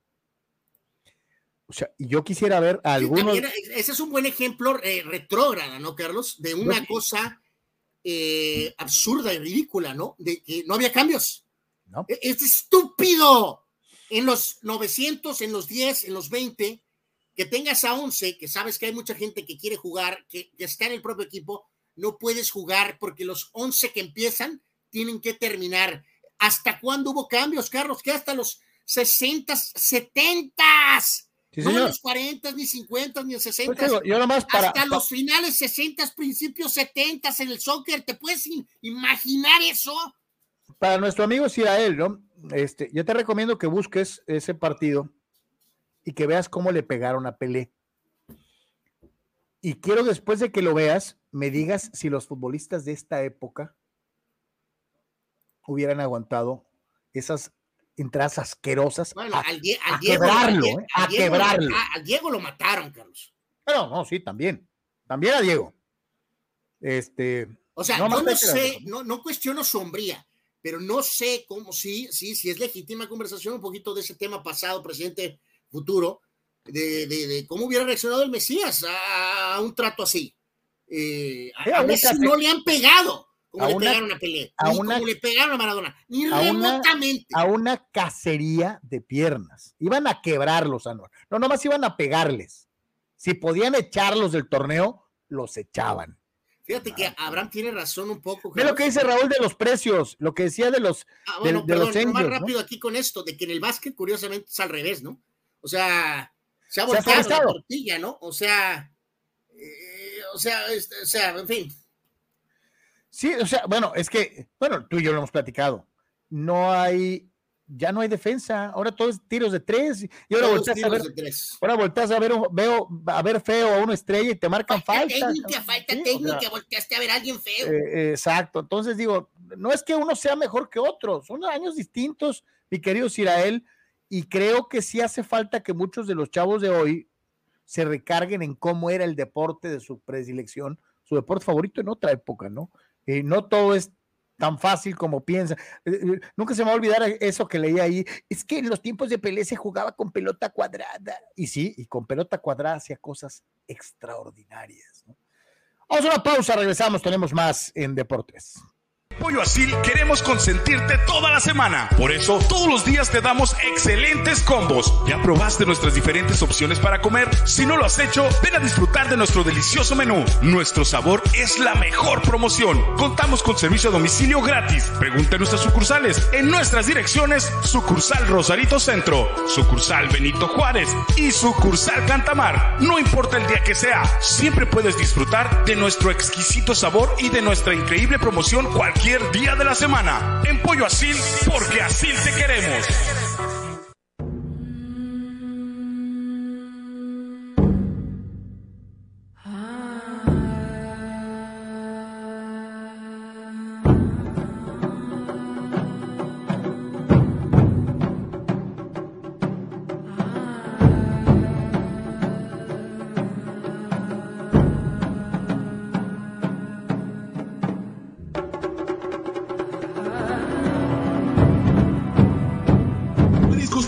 Junior te invita a disfrutar de su excelente menú. Mariscos frescos y de la mejor calidad. El placer del mar listo para degustar. Ven y prueba nuestros platillos y botanas con un ambiente 100% familiar y con todo el protocolo de seguridad e higiene. Escápate a Mariscos Popotla Junior y prueba el mejor sazón en mariscos. Estamos en Boulevard Popotla, kilómetro 30, número 3103. Pide para llevar al 661-100-2598. Mariscos Popotla Junior. Del mar listo para degustar.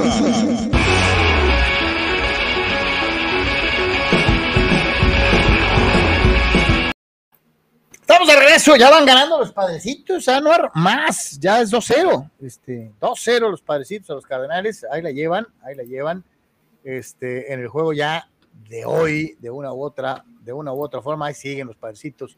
Este, no, ya lo dijiste desde el principio, ¿no? Que de aquí derechito va a ser el mundial, ¿no? Ya lo dijiste, ¿no? Eh, no lo dije así, pero este, eh, dije que les des su lugar porque están en ascenso, en ascenso. Después de un slump, ahí van para arriba. Y no importa cómo empieces, sino cómo termines, Anuar Yeme. Eh, perdón, entonces, ¿la serie mundial es eh, Yankees Padres? Eh, no, nunca he dicho eso. pero pues dale su lugar a los padres de que están cerrando muy bien. Y los equipos que cierran muy bien temporada regular normalmente tienen un buen playoff. Oye, Carlos, ¿qué serie mundial prefieres tú? ¿Yankees Padres o Yankees Dodgers?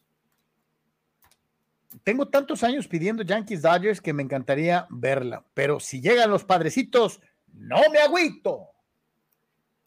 Tu chaquetero, tu traición está completa. Híjoles. Yo quiero ver. Pero, pero no, aparte eres camaleón. O sea. Cama, cama, cama, camaleón. O sea, eh, el tipo le va a los, a los padres. Cama, cama, cama, cama. Pero también desea fervientemente Yankees Dodgers Quiero volver a ver Yankees Dodgers, Anwar. Sí, me gustaría mucho, pero si llegan los padrecitos. No, bueno, a ver, va, va de nuevo porque creo que a lo mejor la comunicación no fue la correcta. Carlos, ¿qué serie mundial quieres? ¿Yankees padres o Yankees Dodgers? No me voy a desdecir. pronostiqué Yankees Dodgers. Pero tú le vas a los padres. Eh, los padres llegarán al del año que entra. Ay, híjoles. No, no, no, qué vergüenza este tipo. Yankees qué vergüenza este tipo, Dios mío. Pronostiqué Yankees Dodgers. Entonces, este, pues, ¿qué le vamos a hacer? Eh, vámonos a más información, señores. No señores de tener dos equipos o tres, ¿no? En fin. Eh, vámonos con, con. Te voy a dar un consejo, Carlos. Mejor vele al deporte. Eh, no, no, yo no soy cobarde como otros que yo no tengo favorito yo nomás veo lo que me conviene y puedo pegarle a todos. Este, no. Yo sí tengo mis equipos predilectos, mis adorables perdedores y mis consentidos. Sí, señor. Es caro. Equipos, plural. Equipos favoritos. Eh, losers, o no sé qué dijo. Eh, cariñositos. Ositos, o sea, tienes como 20 equipos, fulano. así es, hay que mostrar simpatía por los que se esfuerzan, por los que le ponen voluntad. En, mi, en mi rancho le dicen de otra manera. Fulano, platícanos del cumpleaños del gordo, del gordo mi compadre el gordo, no, pues no sé, pues supongo que el par va a estar bueno, Carlos, pero evidentemente pues teníamos que mencionarlo aparte, ¿no? Porque pues eh, eh, el, Ronaldo Nazario es aparte, no cabe la menor duda. Este cumpleaños el día de hoy, el gran, el gran Ronaldo Nazario, eh, de no ser por las malditas lesiones y un poco por la clásica indisciplina brasileña, pues este amigo era para, para, digo, es una leyenda, macro leyenda pero tal vez todavía pudo haber dado una nadita más. 46 años el día de hoy, nació el 22 de septiembre de 1976, Carlos. Oye, eh, eh, por ahí tenían, eh, creo que ahorita ya ves que anda haciendo labores como de directivo y de ondas así. Sí, es, el presidente del Valladolid. exactamente. Y también tiene inversiones en equipos de la primer, de las múltiples ligas de, su país, ¿no? Y precisamente inmiscuido en esta circunstancia, eh, acaba de, uno de los equipos en los que tiene inversión, acaba de, subir de regreso a primera división, lo cual pues habla, habla de que todavía la trae derecha de una u otra manera el buen, el buen Ronaldo. No, no, no, definitivamente parece que sí ha sabido este, manejar su lana, Carlos, ahí vemos datos y de su, su carrera, obviamente eh, iniciando en Brasil, el PCB, su año increíble en Barcelona, después el Inter, lástima las lesiones ahí, obviamente su etapa muy buena en el Madrid, un ratito en el Milán y el cierre de carrera, ¿no? Máximo anotador en torneos de verdad, o sea, los más importantes, 25 goles por encima de Batistuta, Cristiano es tercero, 616 juegos totales, 414 goles, 104 asistencias, ganó los dos mundiales, uno de ellos donde fue la máxima figura en 2002, campeón de goleo, Evidentemente, Carlos, lo único que le faltó fue la Champions, Carlos. Fue una Champions, por ahí lo único que le faltó. Desafortunadamente no se dio ni con el Madrid en la era galáctica, ni también en el Inter. Eh, tenía buen equipo el Inter, tenía muy buen equipo, tenía muchos nombres, pero entre sus lesiones y malas direcciones técnicas. ¿Sabes en dónde tenía la lana eh, invertida? El Cruzeiro, ¿te acuerdas de ese equipo? Sí, sí, sí, sí. Ah, sí, pues es socio mayoritario y pues, acaba es, de su equipo, pues es su equipo de, de, coraza, pues. Y acaba de ascender otra vez a primera división. Exactamente, así que bien, la vida es eh, buena para el señor eh, Ronaldo Nazario Lima. Eh, sin duda alguna, y es uno de los más eh, importantes cracks de la historia. los numeritos del fenómeno, ¿no? 524 partidos oficiales, 345 goles, no más, ¿no? bueno, pues ah, ahí están, bueno, ahí a lo mejor pues, depende de dónde cuentes, pero ahí, están los datos también en, en, un gráfico que está en pantalla, ¿no? Y reitero con todo lo que le ganó, lo único que le faltó realmente con su currículum es, es la Champions, una Champions tal vez, es lo único que le faltó. Pues ahí está, este, felicidades al, fenómeno. Digo, para diferenciarlo, ¿no? Hay que dejarlo bien claro. Eh, eh, el comandante es el comandante. Y cuando se habla de él, debemos de decir cristiano, porque Ronaldo nomás hay uno. Sí, sí, aunque en la playera de Cristiano internamente también ha dicho Ronaldo, y sé que a él le gusta eso de tener el no, pero en el mundo de nuestro humilde proyecto de toda la vida es el comandante Cristiano, Cristiano Ronaldo, CR7, pero Ronaldo es Nazario. Ronaldo es Nazario. Ronaldo eh, el fenómeno, ¿no? Exactamente. Eh, o, fenómeno. Fíjate que eh, por ahí salió el otro día, creo que lo platicamos brevemente, Carlos, tantito, pero ya veremos qué hace el Brasil actual, que está recargado, que trae de nueva cuenta múltiples figuras, pero recordamos precisamente al gran equipo campeón de Ronaldo Nazario en 2002, o sea, hace 20 años, que parece que fue ayer, este, y reitero, ya veremos a ver qué hace el equipo de este 2022, si pueden evitar que sea el Mesías campeón, que Neymar sea finalmente monarca, que prive a Mbappé del bicampeonato mundial, eh, pero en un duelo hipotético, Carlos, eh, digo, ahí puede variar un poquito la formación, pero Alison, Militao Marquinhos, Thiago Silva, Alexandro, Casemiro, Fred, Paqueta, Rafinha, Neymar y Vinicius, contra Marcos, Cafú, Lucio, Roque Jr., Roberto Carlos, Edmilson, Gilberto Silva, Cleverson, Ronaldinho, Rivaldo y Ronaldo Nazario. Pues sorry, eh, Carlos, ni para dónde moverle, ¿no? Ya sabemos la historia completa del equipo de 2002, obviamente, pero a pesar de las grandes figuras actuales brasileiras, el equipo de 2002 evidentemente superior, este, eh, y eso que estoy tomando en cuenta al Ronaldinho Chavo, ni siquiera estoy tomando en cuenta al Ronaldinho en su prime, ¿no? Mira, nomás, para, no, nomás así, haciendo un desglose así de volada, ¿no? Cafú y Roberto Carlos, los dos están con, en, incluidos en, la, en el top 3 de todos los tiempos en su posición. Eh, y en muchas, y en muchas son primeros. Efectivamente. Eh, aunque Anuar Lear del DC, eh, eh, en una lista, en, un, en casi cualquier top 10 de futbolistas de todos los tiempos, aparece Ronaldinho. Y en cualquier top 10 de eh, delanteros, Ronaldo es top 3. Uno, dos o tres en casi cualquier lista. No, y además, Entonces es imposible competir con Rivaldo eso. ¿no? ganaría en la lista del jugador menos valorado, Carlos. Eh, sí, sí, sí, sí. sí. Y, O sea, y el gran talento de los demás. Crack de, de- de proporciones épicas. De los del, de los del 2022, ¿hay alguno que puedas decir que aparece en top 10 de todos los tiempos? Yo creo que no. Pues Neymar, si es que sale campeón, si sale campeón, podría estar en los top 10, top 5, top 7, top 4. Ya veremos, ¿no? Neymar es el único que realmente ahorita, al tiempo, a los años, veremos a ver qué hace Vinicius. Obviamente, Thiago Silva es un defensor histórico. Yo creo que ahí sí es un muy buen tiro, no con Marquinhos. Marquinhos es bueno, pero Thiago Silva sí realmente le puede pelear a Roque Junior. Bueno, de hecho es mejor que Roque Junior. Y el tiro entre Lucio y Thiago Silva sí está muy sabroso ahí. Eh, evidentemente, ahorita, por cierto, mencionaremos a Thiago Silva también, bueno, de una vez, porque también cumple años hoy. Curiosamente, Ronaldo Nazario y Thiago Silva cumplen años el mismo día. A ver, vámonos a los cumpleaños entonces.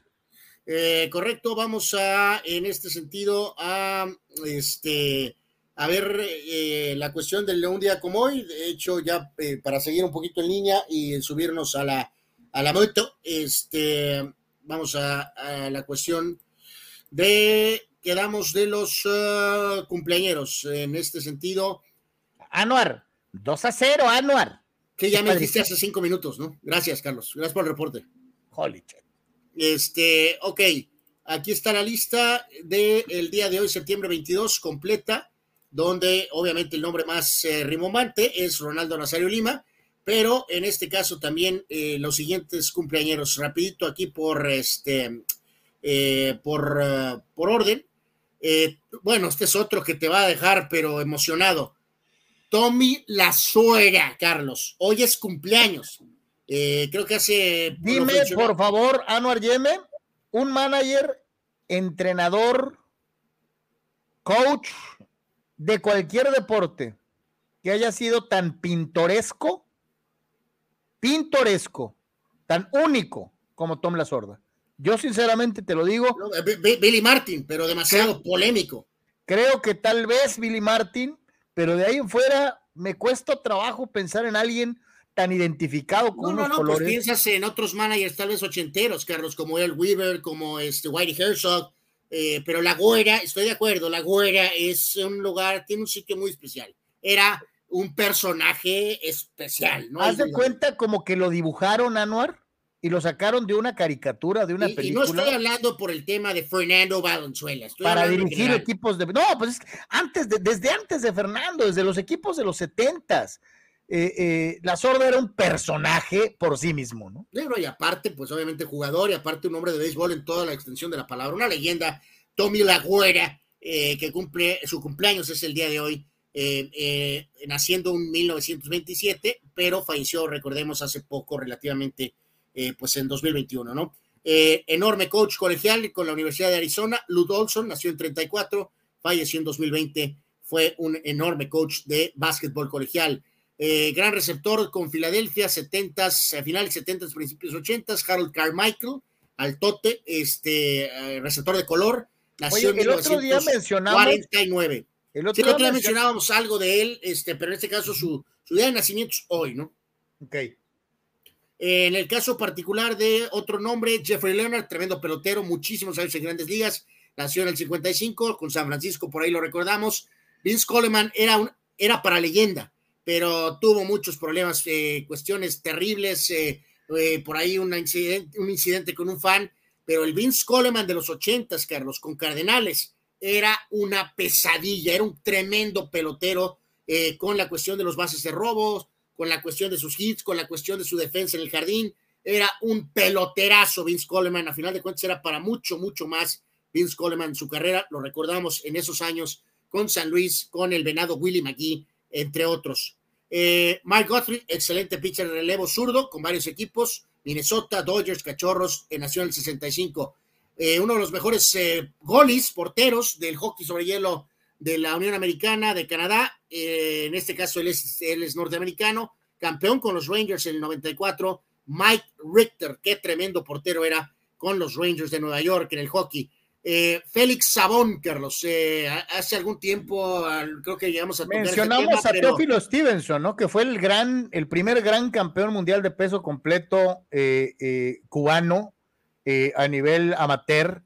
Y muchos pensábamos que nadie se le compararía jamás a, Stevenson hasta que salió Félix Sabón, ¿no? Sí, digo, siempre quedará ahí un poquito la duda, ¿no? No sé bien qué hubiera hecho Sabón en una situación libre, ¿no, Carlos? O sea, qué tanto factor pudo haber sido. Tal vez muy bueno, tal vez no, no lo sé, no lo sabremos nunca eh, en qué tan bueno hubieran fíjate sido. cómo en dos peleadores el boxeo amateur cubano dominó casi tres décadas de Olimpiadas en peso completo. ¿eh? Sí, cosas que ahora en la actualidad también ya han cambiado definitivamente, ¿no? Eh, Godfrey Miles, apoyador con los vaqueros, nació en el 68. Mike Martini, pelotero y manager en grandes ligas, nació en 70 tremendo medio de contención francés eh, con el Chelsea también en la Premier, entre otros equipos. Emmanuel Petit, aquel rubio de la coleta, tremendo jugador, campeón del mundo en Francia 98. A la cerrada con Seattle, entre otros equipos. Christian Furia, nació en 71. Ya el mencionado Ronaldo. También Harry Kewell, que fue un excelente jugador también de soccer. Thiago Silva, el gran defensa, capitán brasileiro, nació en 84. Alejandro Villanueva, este liniero que estuvo con los Steelers y después eh, Ravens, nació en 88. Y eh, también está por ahí el polémico Carlos Correa, ex Houston, ahora en Minnesota, anti-yankee, pero buen pelotero, nació en 94. Y José Juan Macías, Carlos, el delantero de las Chivas. El legendario JJ. El JJ Macías nació un día como hoy, pero de 1999. En este momento, pues reponiéndose de su lesión, ¿no? Eh, y en cuanto al tema de eh, fallecimientos y de este, cuestiones de eventos a mencionar en lo que es la jornada del día de hoy. Acaban de anotar los pájaros rojos, 2 a 1. Excelente, excelente. Vamos, vamos, Cardenales, vamos. Eh, vamos con todo. Hay que ofrecer buen espectáculo. Musgrove, se la dejó ahí y Zacapuastla. Bueno, eh, entre la cuestión del día de hoy, Carlos, amigos, el fallecimiento es un eh, pues nombre legendario en grandes ligas, ¿no? Por múltiples factores, como pelotero, manager, como hombre de béisbol, como Yogi Berra. Eh, falleció un día como hoy, pero de 2015. Él con una carrera de 13 series mundiales, eh, siendo MVP en tres de ellas. falleció en 2015 a los 90 años de edad. Toda una. nadie, ni Bill Russell tiene tantos anillos como Berra, ¿eh? Absolutamente. Yogi Berra, una leyenda totalmente, y además los famosos dichos. En cuanto a algunos momentos deportivos de un septiembre 22, un día como hoy, pero del 86, el pitcher mexicano número 34, Carlos, del equipo de Dodgers, ganaba 20 partidos. Fernando, el toro Valenzuela, fenómeno, indiscutible, es un parteaguas, un antes y un después en el béisbol para los aficionados mexicanos con el nativo de Chihuahua, Sonora, el Toro Valenzuela. Wow. Bueno, un día como hoy, pero del 87 se desataba la huelga, Carlos, en la NFL, eh, que de hecho trajo que se jugaran partidos con esquiroles, tremenda polémica. El famoso parón duró 24 días en esa huelga de 1987. Parece que fue ayer, lo tengo muy presente esa situación. Y un día como hoy, pero del 91, en ese entonces, el coach Don Shula registraba su victoria 300 en su carrera. En, eh, reitero, el 91, Don Shula ganaba su partido 300. Este, híjole, parece tan lejano eh, eh, el coach Shula. híjole, increíble, ¿no? Cómo ha pasado el tiempo y cómo los delfines post Shula, nomás no han visto una, ¿no? Sí, sí, es la realidad, ¿no? Digo, porque, por ejemplo, ponemos el, caso histórico del, coach Landry, y pues los vaqueros, mal que bien, este, ya tuvieron otra gran época, eh, etcétera. Los mismos Steelers, después del coach Noll, este, ya tuvieron otra gran época, no con uno, sino con dos coaches distintos. Este, en el caso de los delfines, nomás, ¿no? Sí. Qué gacho, qué feo, Mateo.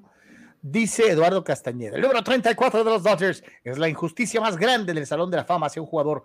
Igualmente, mi querido Lalo Castañeda, métete y firma la petición que existe para llevar al toro a, Cooperstown. Este, e, es una injusticia absoluta.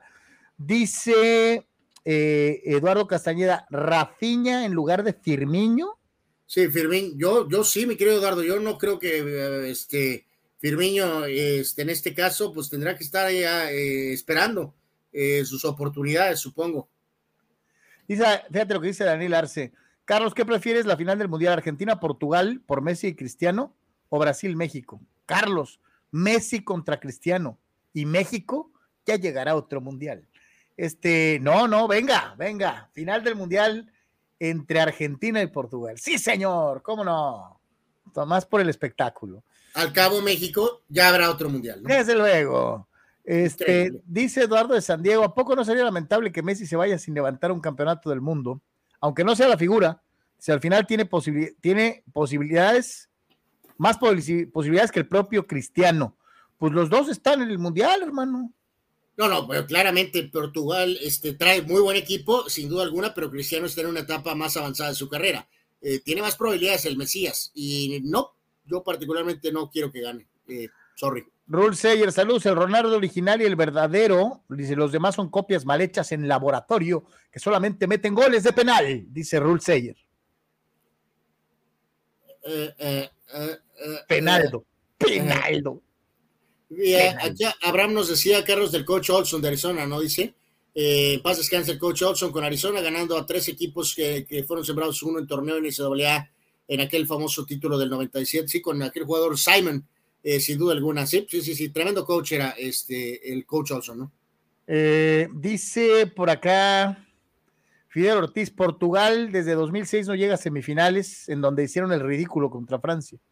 Bueno. Bueno, traen mejor equipo ahora que en los mundiales pasados, donde era una absoluta y total dependencia sobre Cristiano. Creo que este equipo es más fuerte, ¿no? El eh, Lalo dice, Messi debió ser campeón en 2014, de no ser por Higuaín y Palacio, ¿no? Eh, mi querido Eduardo, Messi en la segunda ronda de ese mundial metió cero goles y cero asistencias. Sí, desapareció. Y él falló también una jugada de gol en el propio partido final. Entonces, eh, no fueron campeones en 2014 porque falló Messi, Higuaín y Palacio, ¿no? Dale, rebaño, Firmino ya no es ni titular, ese Brasil de 2002, Rivaldo era un fenómeno y lo único que valía la pena del Barça, dice.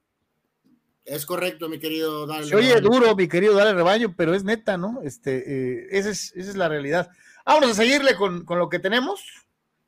Sí, aquí ya eh, rápido, Carlos, pues una breve mención, ¿no? Del partidito que se estará celebrando ya en unas, eh, que serán unas dos horas y pico, tres horas prácticamente, ¿no? El juego de, jueves con tus eh, Steelers, con tu corebaquito, este, contra, pues, Cleveland, ¿no? Que Cleveland, pues es siempre Cleveland, eh, siempre con detalles, siempre con problemas, siempre con dudas, a pesar de que tengan buenas contrataciones o lo que sea, sabemos que a Cleveland siempre le pasa algo y este será el juego de la NFL del día de, hoy. Este, me, empieza a costar, Carlos, la transición estil, stileriana.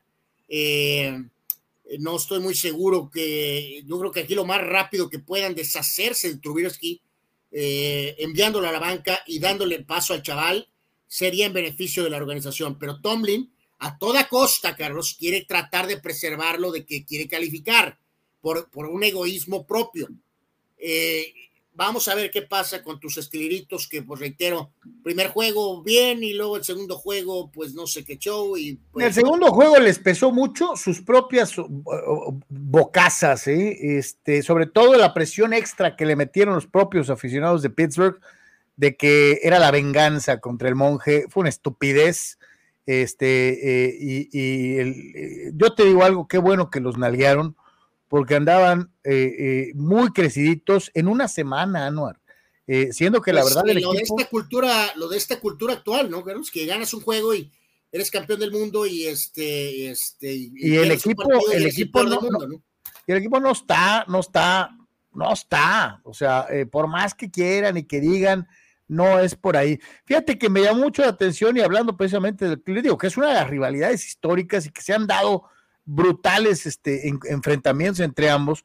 Pero sí, este, te quería enseñar esto y te pregunto, así como viene señalado en esa cuenta de Twitter que lo publica, eh, Anuar, ¿cuántos juegos de suspensión le darían en el fútbol americano de esta era a Turkey Jones si eh, hiciera algún jugador de esta época una tacleada como esta que tuvo que soportar el gran pelón de oro Terry Bradshaw? Vea usted y dígame qué piensa.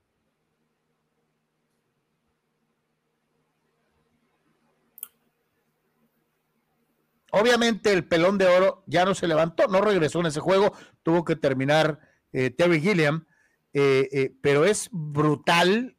y yo me pregunto, ¿cuántos juegos de suspensión le darían a Turkey Jones si depositara a un coreback de esta era como embarraron al gran pelón de oro Terry Bradshaw en esta jugada? Eh, vea usted, Turkey lo agarra, No, no, salvaje, salva- salvaje totalmente, criminal, hasta criminal. Es- es- y le es aplica criminal. un, un, to- un- un torniquete Anuar. No, no, no, criminal totalmente, ¿no? Criminal. No, no, no, yo creo que le echarían 10 juegos, ¿no? El resto de la temporada, yo creo. No, no, no, criminal.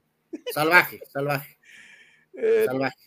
digo, eh, Turkey Jones puede decir, nadie se acuerda de mí más que por esa jugada, ¿no?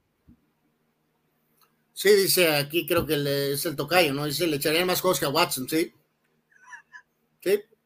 Sí, sí, sí, sí. sí. Eh, Sí, pero- no. Tremendo, ¿no?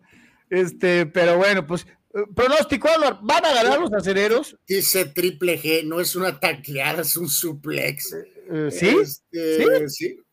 ¿Sí? ¿Sí? ¿Cómo se llamaba la, aquella que hacía el, el- el perro aguayo, hombre? La lanza, ¿no? Este, eh, eh, Pues sí, o el, el martinete, ¿o ¿no? El martinete, esa mera, este, no, qué, qué cosa, ¿no? Este, eh, pero se valía, ¿no? Se Eh, valía. pues se valía, pues sí. No, yo voy Cleveland, Carlos. Voy Cleveland el juego de hoy. Este, eh, es imperativo para ellos, Carlos. Si no, la temporada de veras se puede ir al Tolido hoy, ¿eh? En Cleveland, ¿eh?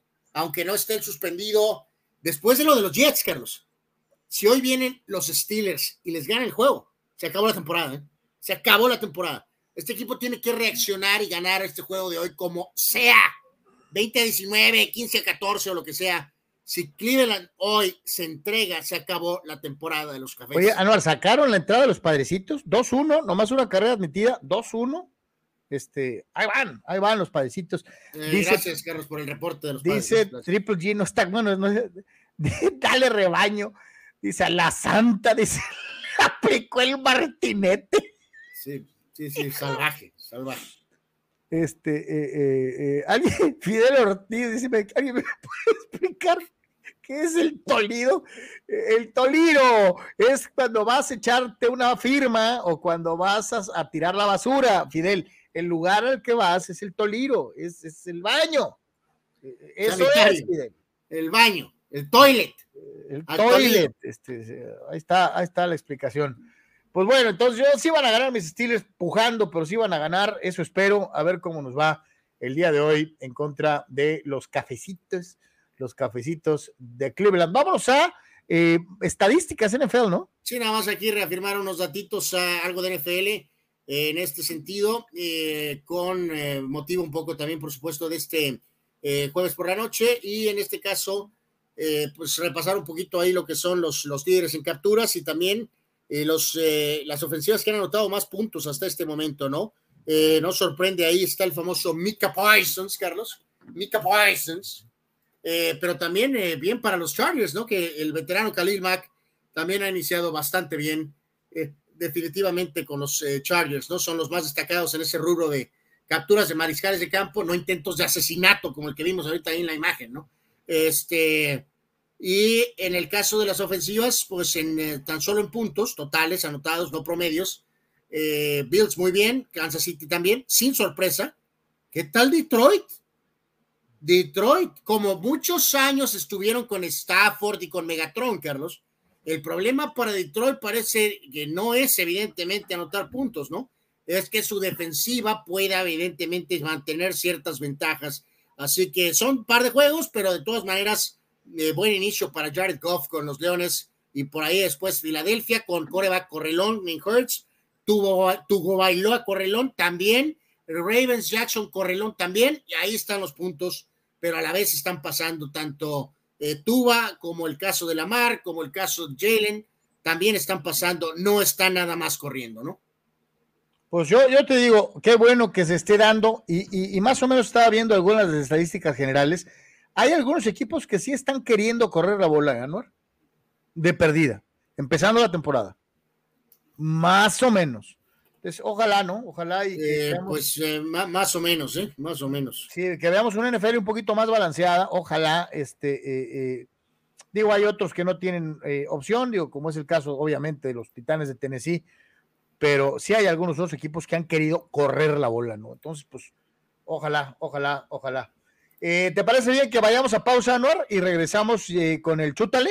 Va, regresamos. Sí, señores, es de por tres en Comunicante MX. Hacemos la pausa, regresamos. Pollo Asil queremos consentirte toda la semana. Por eso, todos los días te damos excelentes combos. ¿Ya probaste nuestras diferentes opciones para comer? Si no lo has hecho, ven a disfrutar de nuestro delicioso menú. Nuestro sabor es la mejor promoción. Contamos con servicio a domicilio gratis. Pregunta en nuestras sucursales. En nuestras direcciones, sucursal Rosarito Centro, sucursal Benito Juárez y sucursal Cantamar. No importa el día que sea, siempre puedes disfrutar de nuestro exquisito sabor y de nuestra increíble promoción cualquier día de la semana. En Pollo Asil, porque así te queremos.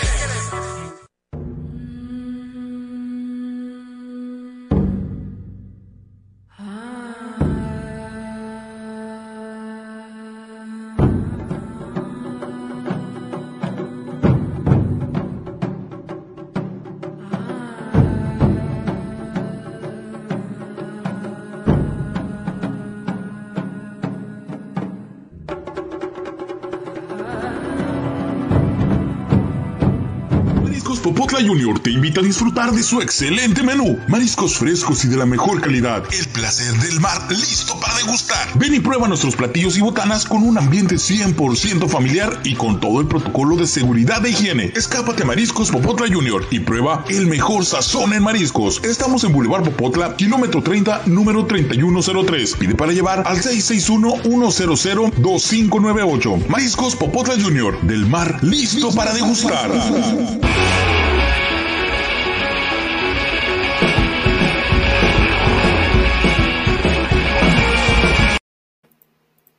Regresamos, señores en Comunicante MX. Seguimos platicando con todos y cada uno de ustedes y agradeciendo, desde luego, hoy nos vamos a ir un poquito pues, eh, eh, fuera de tiempo, porque obviamente empezamos más tarde. Eh, esperemos que algunos de ustedes se puedan quedar todo el tiempo con nosotros y desde luego estaremos, estaremos comentando pues, todo relacionado a lo que está sucediendo. Dice Fidel Ortiz, según el tocayo Carlos Moreno, Bengals ganará el Super Bowl viniendo de atrás de un 0-2.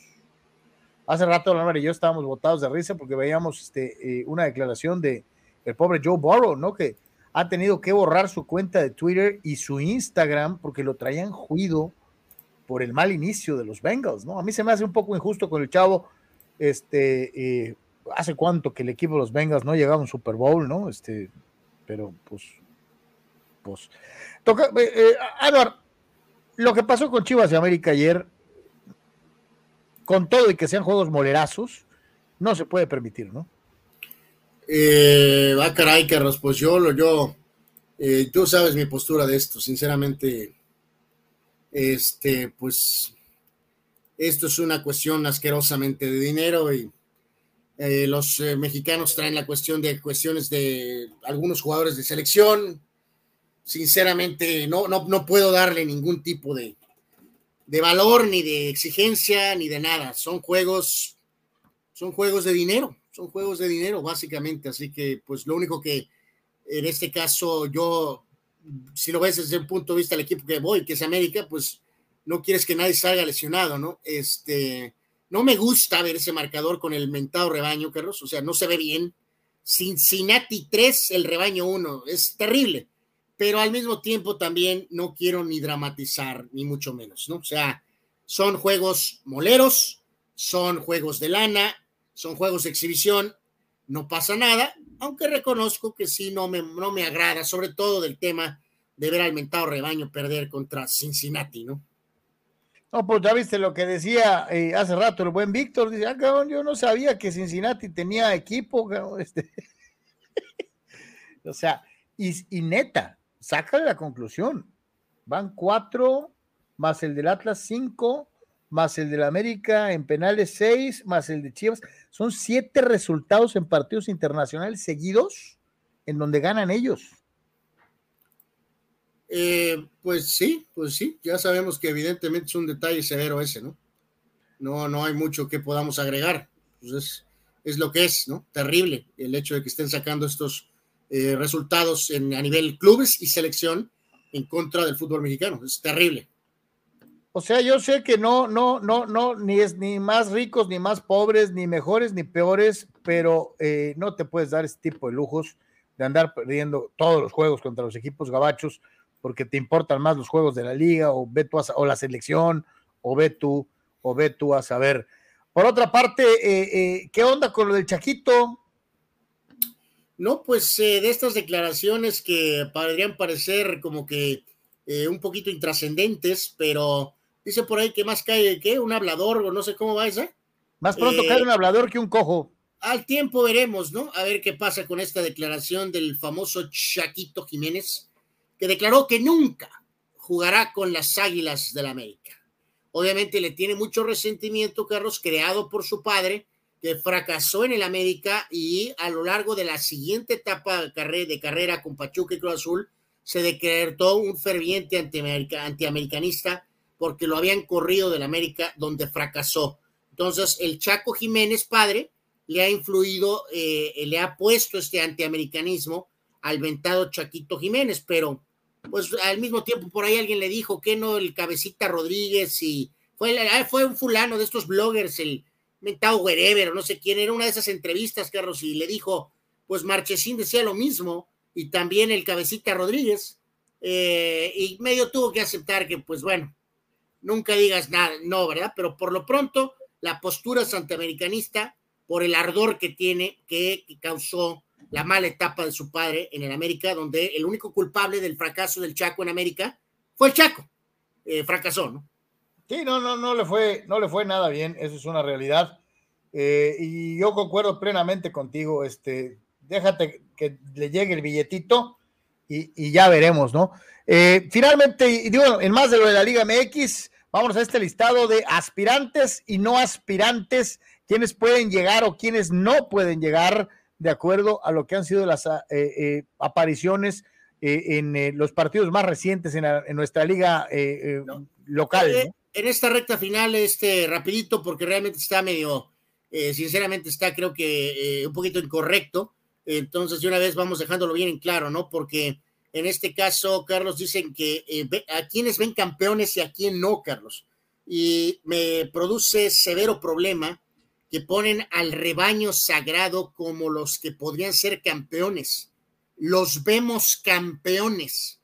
América, Rayados, Santos, Pachuca, Tigres. Eh, no creo que Toluca y Puebla tampoco, pero sí definitivamente no vemos campeón al rebaño. Evidentemente, eh, yo creo que estos amigos ahí exageraron con el tema del rebaño. O sea, puedo pensar que hasta podría enracharse el León, Carlos, o hasta el Cruz Azul en un milagro, eh, pero no, el rebaño no lo veo campeón. Siendo sinceros, eh, América, Monterrey, Santos, Pachuca y, son los favoritos. Tigres, por la profundidad de su plantel y lo que representa, también.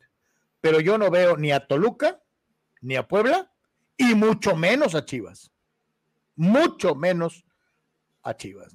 Pero. De acuerdo, yo creo que estos eh, buenos amigos por ahí eh, a lo mejor simpatizan este, pues tantito con el, con el, con el rebaño, ¿no?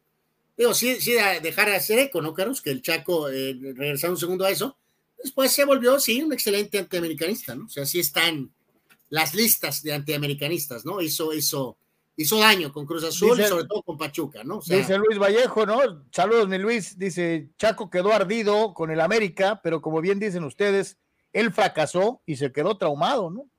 Sí, señor. Este, eh, sí, se quedó con las ganas de triunfar en el América eh, el Chaco Jiménez y nunca les perdonó que lo corrieran, pues ¿cómo, cómo se iba a quedar si no jugó bien? Eh, ¿Pesó más Anuar en el América el misionero Castillo? Claro, Chaco Jiménez. Lejos, lejos totalmente, ¿no? Este, si gustas, Carlos, si quieres, vamos con Sócrates y este, ya después tenemos básicamente una cuestión de NBA de hoy, ¿no? Que es increíble. Que está ah, noticia de última hora en el mundo del boxeo internacional y como siempre saludamos al buen Sócrates Amanduras. Mi querido Soco, ¿cómo andamos? Buenas tardes. ¿Qué tal, Carlos Anuar? Buenas tardes. Saludos a todos nuestros amigos que nos escuchan y nos siguen.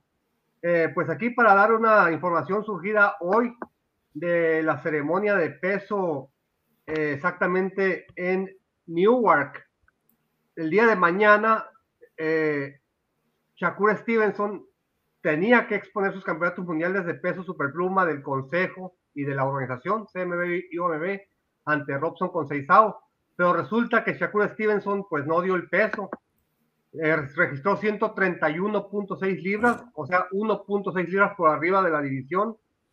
Reglamentariamente se le dan dos horas para bajar de peso, pero él desde, desde que marcó el sobrepeso y cuando dijeron dos horas, él dijo, no, ya no puedo bajar más, pierdo mis títulos en la báscula, ya no, ya no quiero esas dos horas, no, la, no voy a bajar ese peso, eh, ya no puedo más.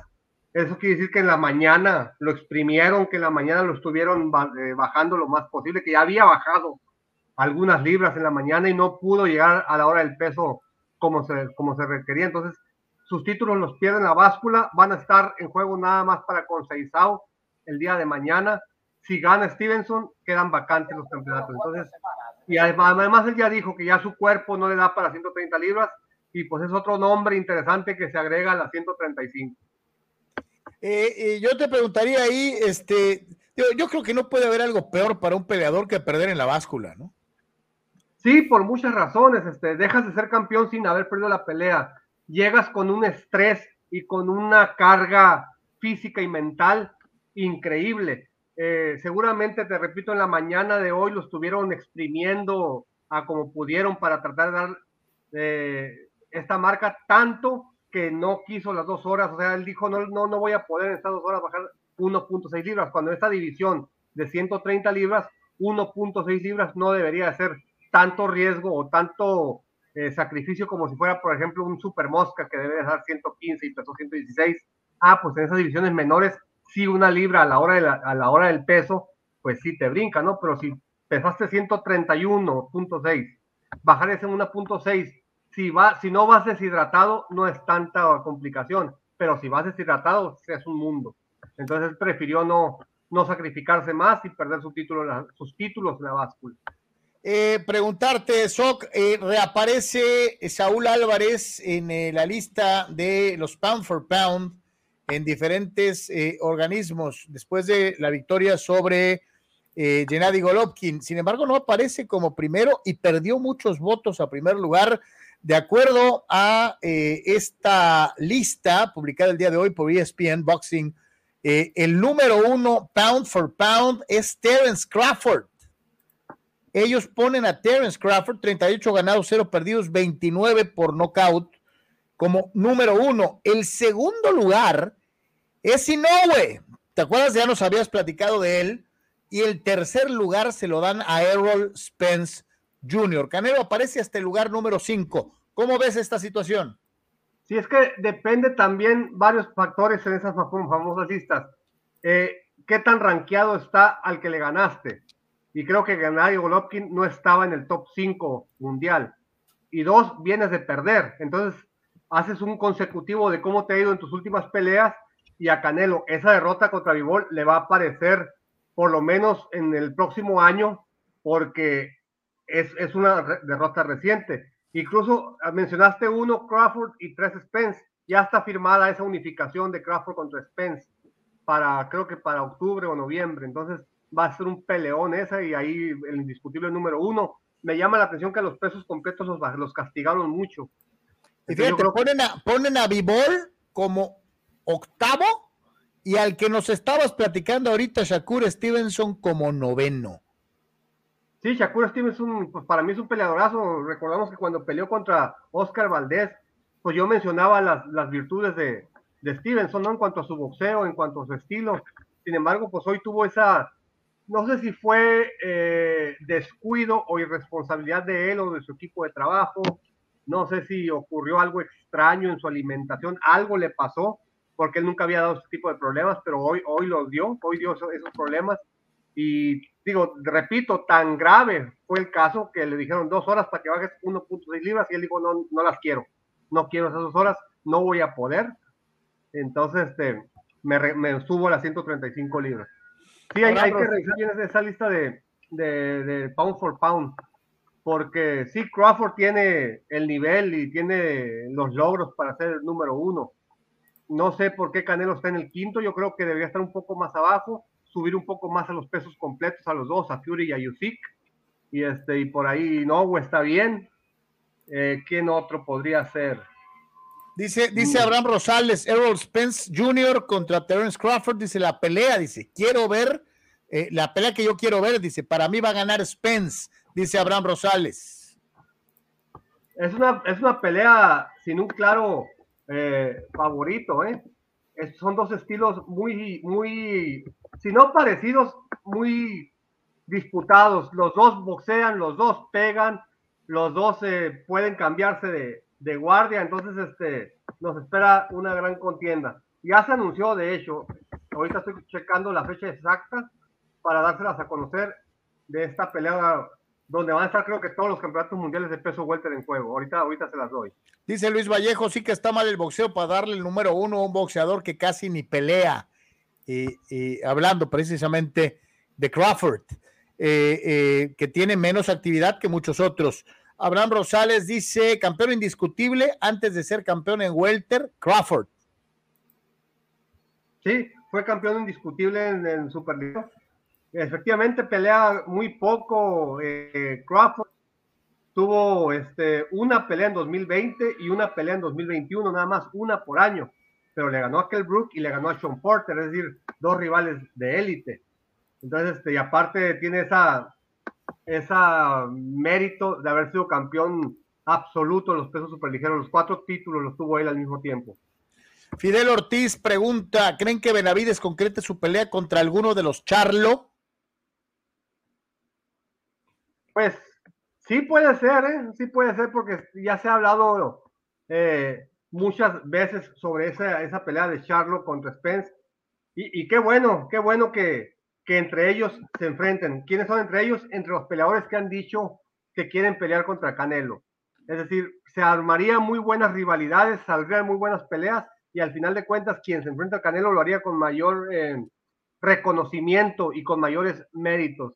Porque si Canelo se enfrenta a todos, si le da la oportunidad a uno por uno y los gana, va a decir, ah, le ganó a nadie, no, no, no le han ganado a nadie. ¿Crees que Canelo le diera su lugar a Benavides si le ganara a uno de los Charlo?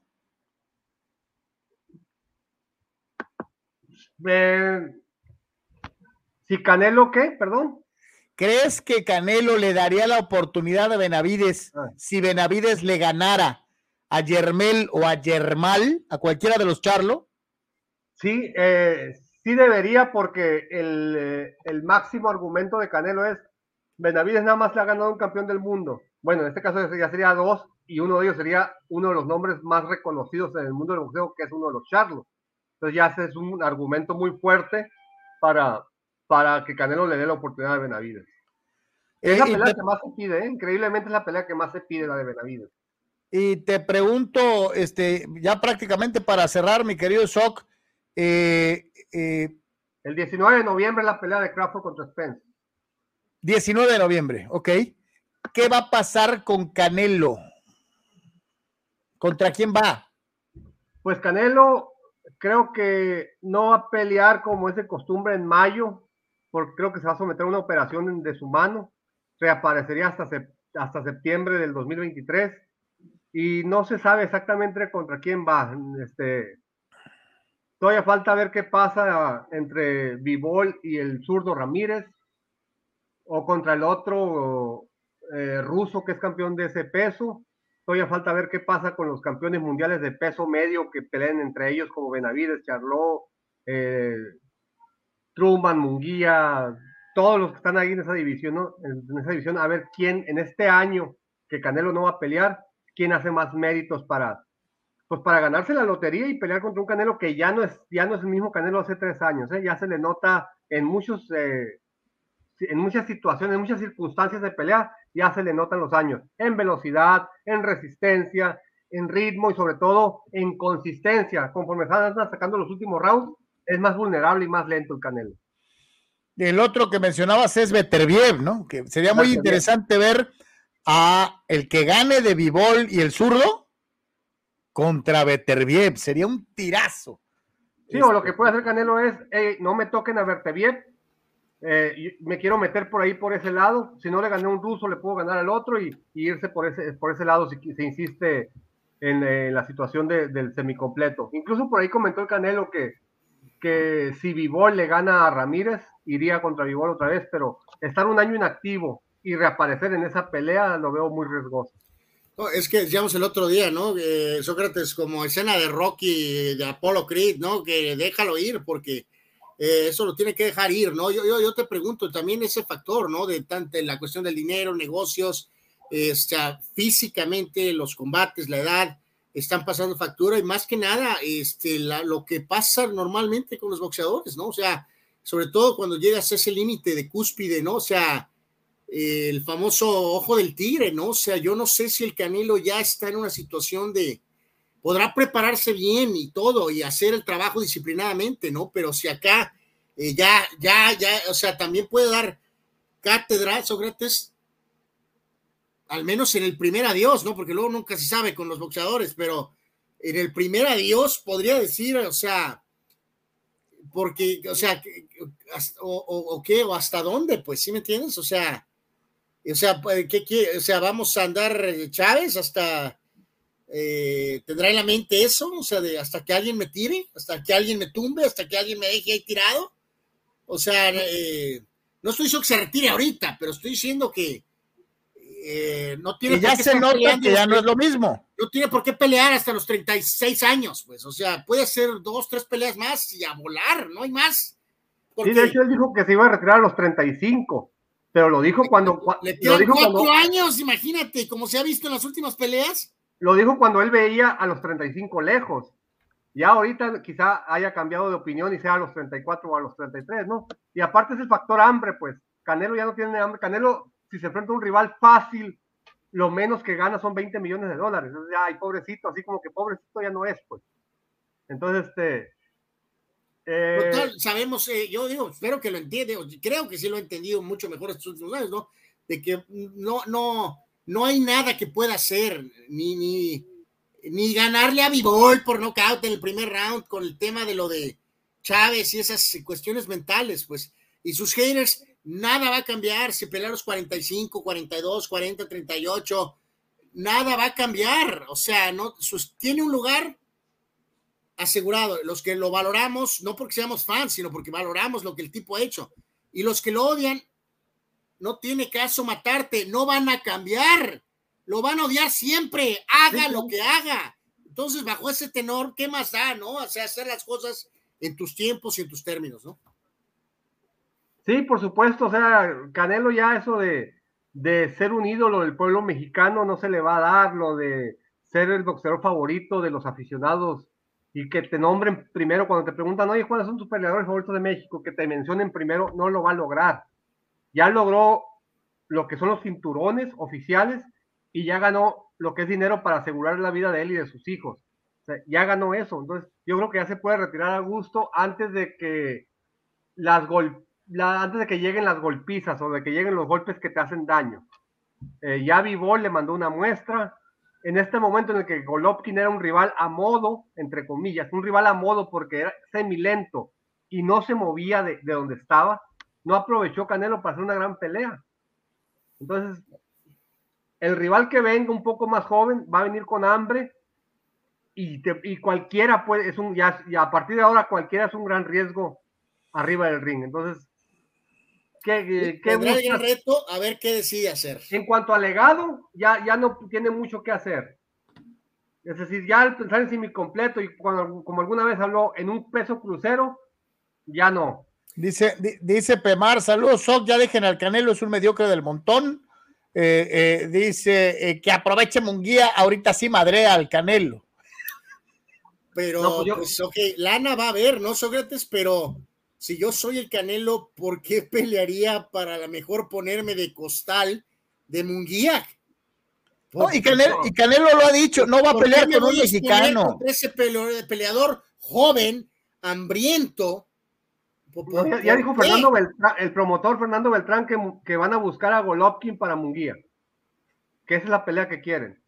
Próximamente. Mira, como Golovkin no dio señales de vida de que yo que quiere pelear hasta los 68 años, ese sería un gran triunfo para Munguía, ¿no? De ponerle el punto final de una buena vez a Golovkin, eh, que a lo mejor un peleador un poquito más joven sí puede hacer a estas alturas ya, que o sea que Canelo no pudo, ¿no?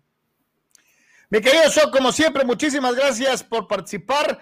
Estamos con el, con el sistema caído, así que no podemos saber cómo van los pronósticos todavía. No, no, no, mañana, mañana, mañana van a estar los, este, eh, resultados, digo. Ay, mañana, mañana hay un juego, ¿verdad? Eh, este, creo que sí, pero digo, es fecha FIFA, pero digo, si a veces tardan cinco o seis días en dar los resultados de una elección, ¿qué más da en, los, pronósticos?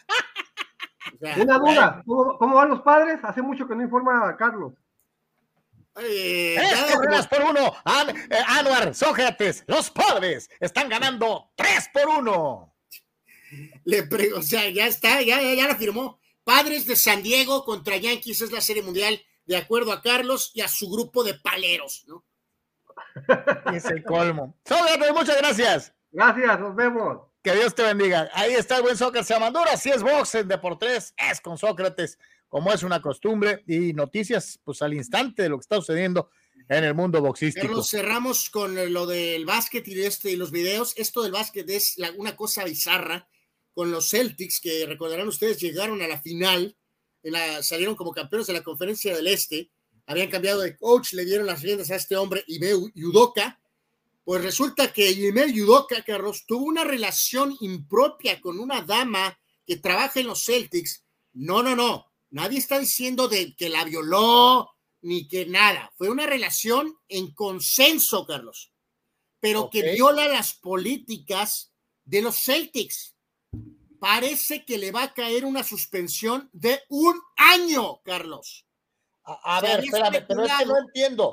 ¿Cuál es, eh, cuál es eh, el término de relación impropia para los Celtics? No, pues me queda claro que es que si eres el coach, Carlos, te dicen que no tengas nada que ver con nadie del staff inmediato, ¿no? Eh, o sea, es, oh, ok, ok. Es no. Me imagino que eso es lo que pasó, ¿no? No nos importan tus aspectos personales, ni que es que nos amamos, ni es que nada. El, las reglas dicen no queremos que el coach, bueno, y, y los coaches tengan que ver con la gente que trabaja aquí, punto. Y esa es la violación, porque la relación está reportada que es, en, que es consensual, Carlos. Nadie está diciendo, insisto, que violó ni que nada. Pero sin embargo, el fulano ayer en la noche se especuló que podría renunciar. Hoy dijo, no, si van a correr, me van a tener que pagar. No sé si te acuerdas, pero alguna vez en el reglamento, cuando, cuando llegabas a cubrir a los Chargers en la época de Bill Johnston en, como jefe de relaciones públicas en San Diego, te daban una, una una listita, ¿no? De, cosas. Y esa era una regla eh, eh, eh, muy resaltada en el, reglamento interno, ¿no? Que los jugadores no podían tener relaciones ni con las porristas ni con nadie del staff. No, no, no son términos precisos porque no te gusta, pues no trabajes ahí. Es así de sencillo, no era un tema de derechos laborales, humanos, personales, yo hago lo que quiera en mi tiempo, no. Esas son las reglas del club si te gustan, bueno, y si no, la puerta ahí está y que no te pegue al salir, ¿no? O sea, en este caso es un claro caso de estos, pero bueno, pues evidentemente afecta a un equipo que, eh, aunque ya no pudo moverse para tener, por ejemplo, un Durant, pues tiene una base que llegó a la final del año anterior, o sea, y ahora todo se, pues, se, va a desestabilizar por esta situación bizarra. Eh, su asistente principal, que este, es el que va a asumir por lo pronto las riendas de los Celtics, ya veremos si pues, puede tener la capacidad de manejar un equipo eh, de un estatus de subcampeón, ¿no? Pero increíble nota con los eh, Celtics de Boston en el básquetbol de la NBA. Y cerramos con la cuestión de los videitos. a, ver, a, ver, a, ver. a ver, vamos viendo a ver qué hay por ahí. Bueno, este tipo, Carlos, embarrándose una y otra vez en esta silla eh, eh, digo, hay que perseverar, ¿no? Pero este fulano lo llevó a otra dimensión, ¿no? Ve nada más suelo, bueno, otra vez, pues al final, creo que después de 300 mil intentos. Ah, no, el que persevera alcanza. Eh, bueno, pues ok, pues está bien, ¿no? Y bueno, esto es una especie de moda, ¿no? Creo, ¿no? Subirte a un helicóptero y después dejarte caer. ¿no? Con tu GoPro en el casco con GoPro en el casco. Eh, feliz de la vida y pues ahí nos vemos. ¿Qué opinas, Carlos? Ah, no, me gustaría ver, cuando era joven me hubiera gustado hacer eso. Eh, bueno, eso fue hace mucho tiempo. Eh, y ahora este fulano está esquiando con el trasero y llega y como un auténtico fulano recibe la bebida después de Es increíble ¿Cómo esquías con tus tepalcuanas? Pues sí. Dice el buen carnal Víctor Baños, ese cuate aparte tiene pareja y una hija. Fue, o sea, no solamente andaba con alguien del staff, sino que además fue infiel. Sí, pero, pero digo, o sea, no te pueden correr por ser infiel, ¿no? O sea, digo, es terrible y es un problema personal. En este caso, mi querido Víctor, perfecto, es terrible, doble, pero, pero los, no te van a correr por ser infiel, ¿no? en este caso es porque era una política del club y fulano, pues, eh, la violó y le está costando carísimo, ¿no? El, tocayo provocaría un verdadero escándalo con su comentario misógino y machista. Dice, ese es hombre, no payaso. Fulano, pero bueno. El tocayo Carlos Moreno también remata, ¿no? Falta que gane el Ratlas, este, eh, pero ¿en qué? En, la, en estos juegos, Carlos. Ah, sí, cierto. ah, pues oye, por favor, ¿no? Ya que gane un mexicano, cabrón. Uno. Ya el Atlas ya está eliminado en liga, ya que gane uno. Bueno, pues, digo. En fin, a nombre de todos los que trabajamos para usted el día de hoy, hoy estábamos allá en el estudio, pasó algo, no pudimos empezar en tiempo y forma, pero gracias a Dios ya concluimos con el programa de hoy. Le agradecemos mucho a todos que nos haya hecho el favor de acompañarnos, de participar y eh, si Dios quiere, ya mañana estaremos en eh, tiempo y forma y en el lugar de todos los días. Ojalá y así sea. Eh, carnal, gracias. Gracias a todos, pásela muy bien y cuídense y hasta mañana. Los que trabajamos para usted el día de hoy, empezando desde luego con, un servidor, con Anual, con un servidor con el buen Sócrates. Muchísimas, muchísimas gracias. Eh, y si Dios quiere, nos estaremos viendo el día de mañana, pendientes de los Hot de por tres la tarde de hoy. Y eh, desde luego, este, pues el de por tres al, tiro el día de mañana. Ah, rápido aquí, Carlos, porque no quiero dejarlo aquí sin pasear. Nos pregunta Abraham Rosales sobre el Brett Favre trae un problema ahí de que se metió en una cuestión. Eh, es una cuestión de que un posible especie como de fraude este, mm, pues eh, vamos, Favre siempre ha estado al límite, mi querido Abraham. Eh, vamos a esperar, hay que, hay que dejar que corra bien el proceso, ver bien qué onda, tiene responsabilidad, no tiene responsabilidad, cuánta responsabilidad, eh, y, ya lo veremos, ¿no? Pero sí, sí es, este, pues, poco agradable lo que se está mencionando ahorita de que a lo mejor manejó mal esta cuestión, vamos a decir, económica, ¿no? Séptima entrada, Anwar. Pichando Martínez. Ya dame el score y nada más, por favor. Edman contra Martínez. Dos hombres de los pájaros en las bases. Eh, ¿Cómo está el stand de los Hot Dogs, eh? No lo alcanzo a ver desde aquí. Ah. Anuar. Los padrecitos están ganando tres carreras por uno, pero los pájaros rojos empujan tratando de hacerles la malobra eh, eh, eh, y Martínez está fajando, se está fajando para tratar de sacar la entrada. Así que van ganando los padrecitos. A ver, mañana, mañana les platicamos cómo quedó el partido. Este, Dice... aquí Víctor nos dice del tema de, que no es él el de este, pero eh, eh, tiene que ver su nombre, Víctor. O sea, eh, se va a ir raspado de esto si, hay, si esto no sale bien. Pues, pero pues también es que, ¿no te acuerdas cuando mandó fotos impropias de ciertas partes de su cuerpo a alguien? Este... bueno, pues eso es otra cosa. Por cierto, bueno, ya que extendimos un segundo, Carlos, hubo partidos de la mentada Nations League y rápido doy aquí algunos de los scores importantes. Croacia le ganó a Dinamarca 2 a 1. Francia 2-0 a Austria con goles de Mbappé y de Giroud, eh, no Benzema, eh, caso particular este de Giroud, Carlos, que es, está cerca de batir una marca de goles con Francia, y a lo mejor no hace el roster del Mundial. O sea, este, es una cosa eh, muy curiosa la de Olivier Giroud, y también Países Bajos le ganó a Polonia 2 a 0, Turquía y Luxemburgo empataron a 3 en algunos de los scores más relevantes de la jornada de hoy en la Nations League. Anuar, Casa llena de pájaros rojos. Vamos, pájaros rojos con todo, Cardenales. Vamos, Pujols. 3 a 1. Martínez en el centro del diamante. No va corriendo en la segunda. De la foto impropia fue Rogers, Carlos. No, no, en los Jets también Bert mandaba sus miserias a alguien. Este, eh, eh, eh. Es correcto, sí, en los Jets hubo algún detalle, cierto. Sí, Brendan Donovan en la caja de bateo, Anuar Yeme. Si estás nervioso, ¿no? Solamente un out, Anuar. Solo un out. sí, sí, yo lo sé, cuando tú está tu equipo, ¿no? Aunque realmente prefieres la Serie Mundial Dodgers Yankees, ¿no? Increíble. Waka contra Tylon en tus Yankees la tarde de hoy. Boston, Yankees. Eh, Carlos, a mí me interesa lo de George y me interesa la serie contra los Astros de los Yankees. Lo demás me vale sorbete. Anuar, nos tendremos que ir. vámonos, Carlos. Anuar, y si pegan el batazo. Ya, ya, ya, ya, ya, vámonos. Ya vamos. ¿Cómo tardan entre picheo y picheo? Esperemos que ya con el reloj el año que viene eso se arregle. Hijo de la. Bueno, coste que nos esforzamos, pero pues. pues en el 2048 vino la pichada, santo Dios. Este, totalmente de acuerdo. Mañana, señores, señores.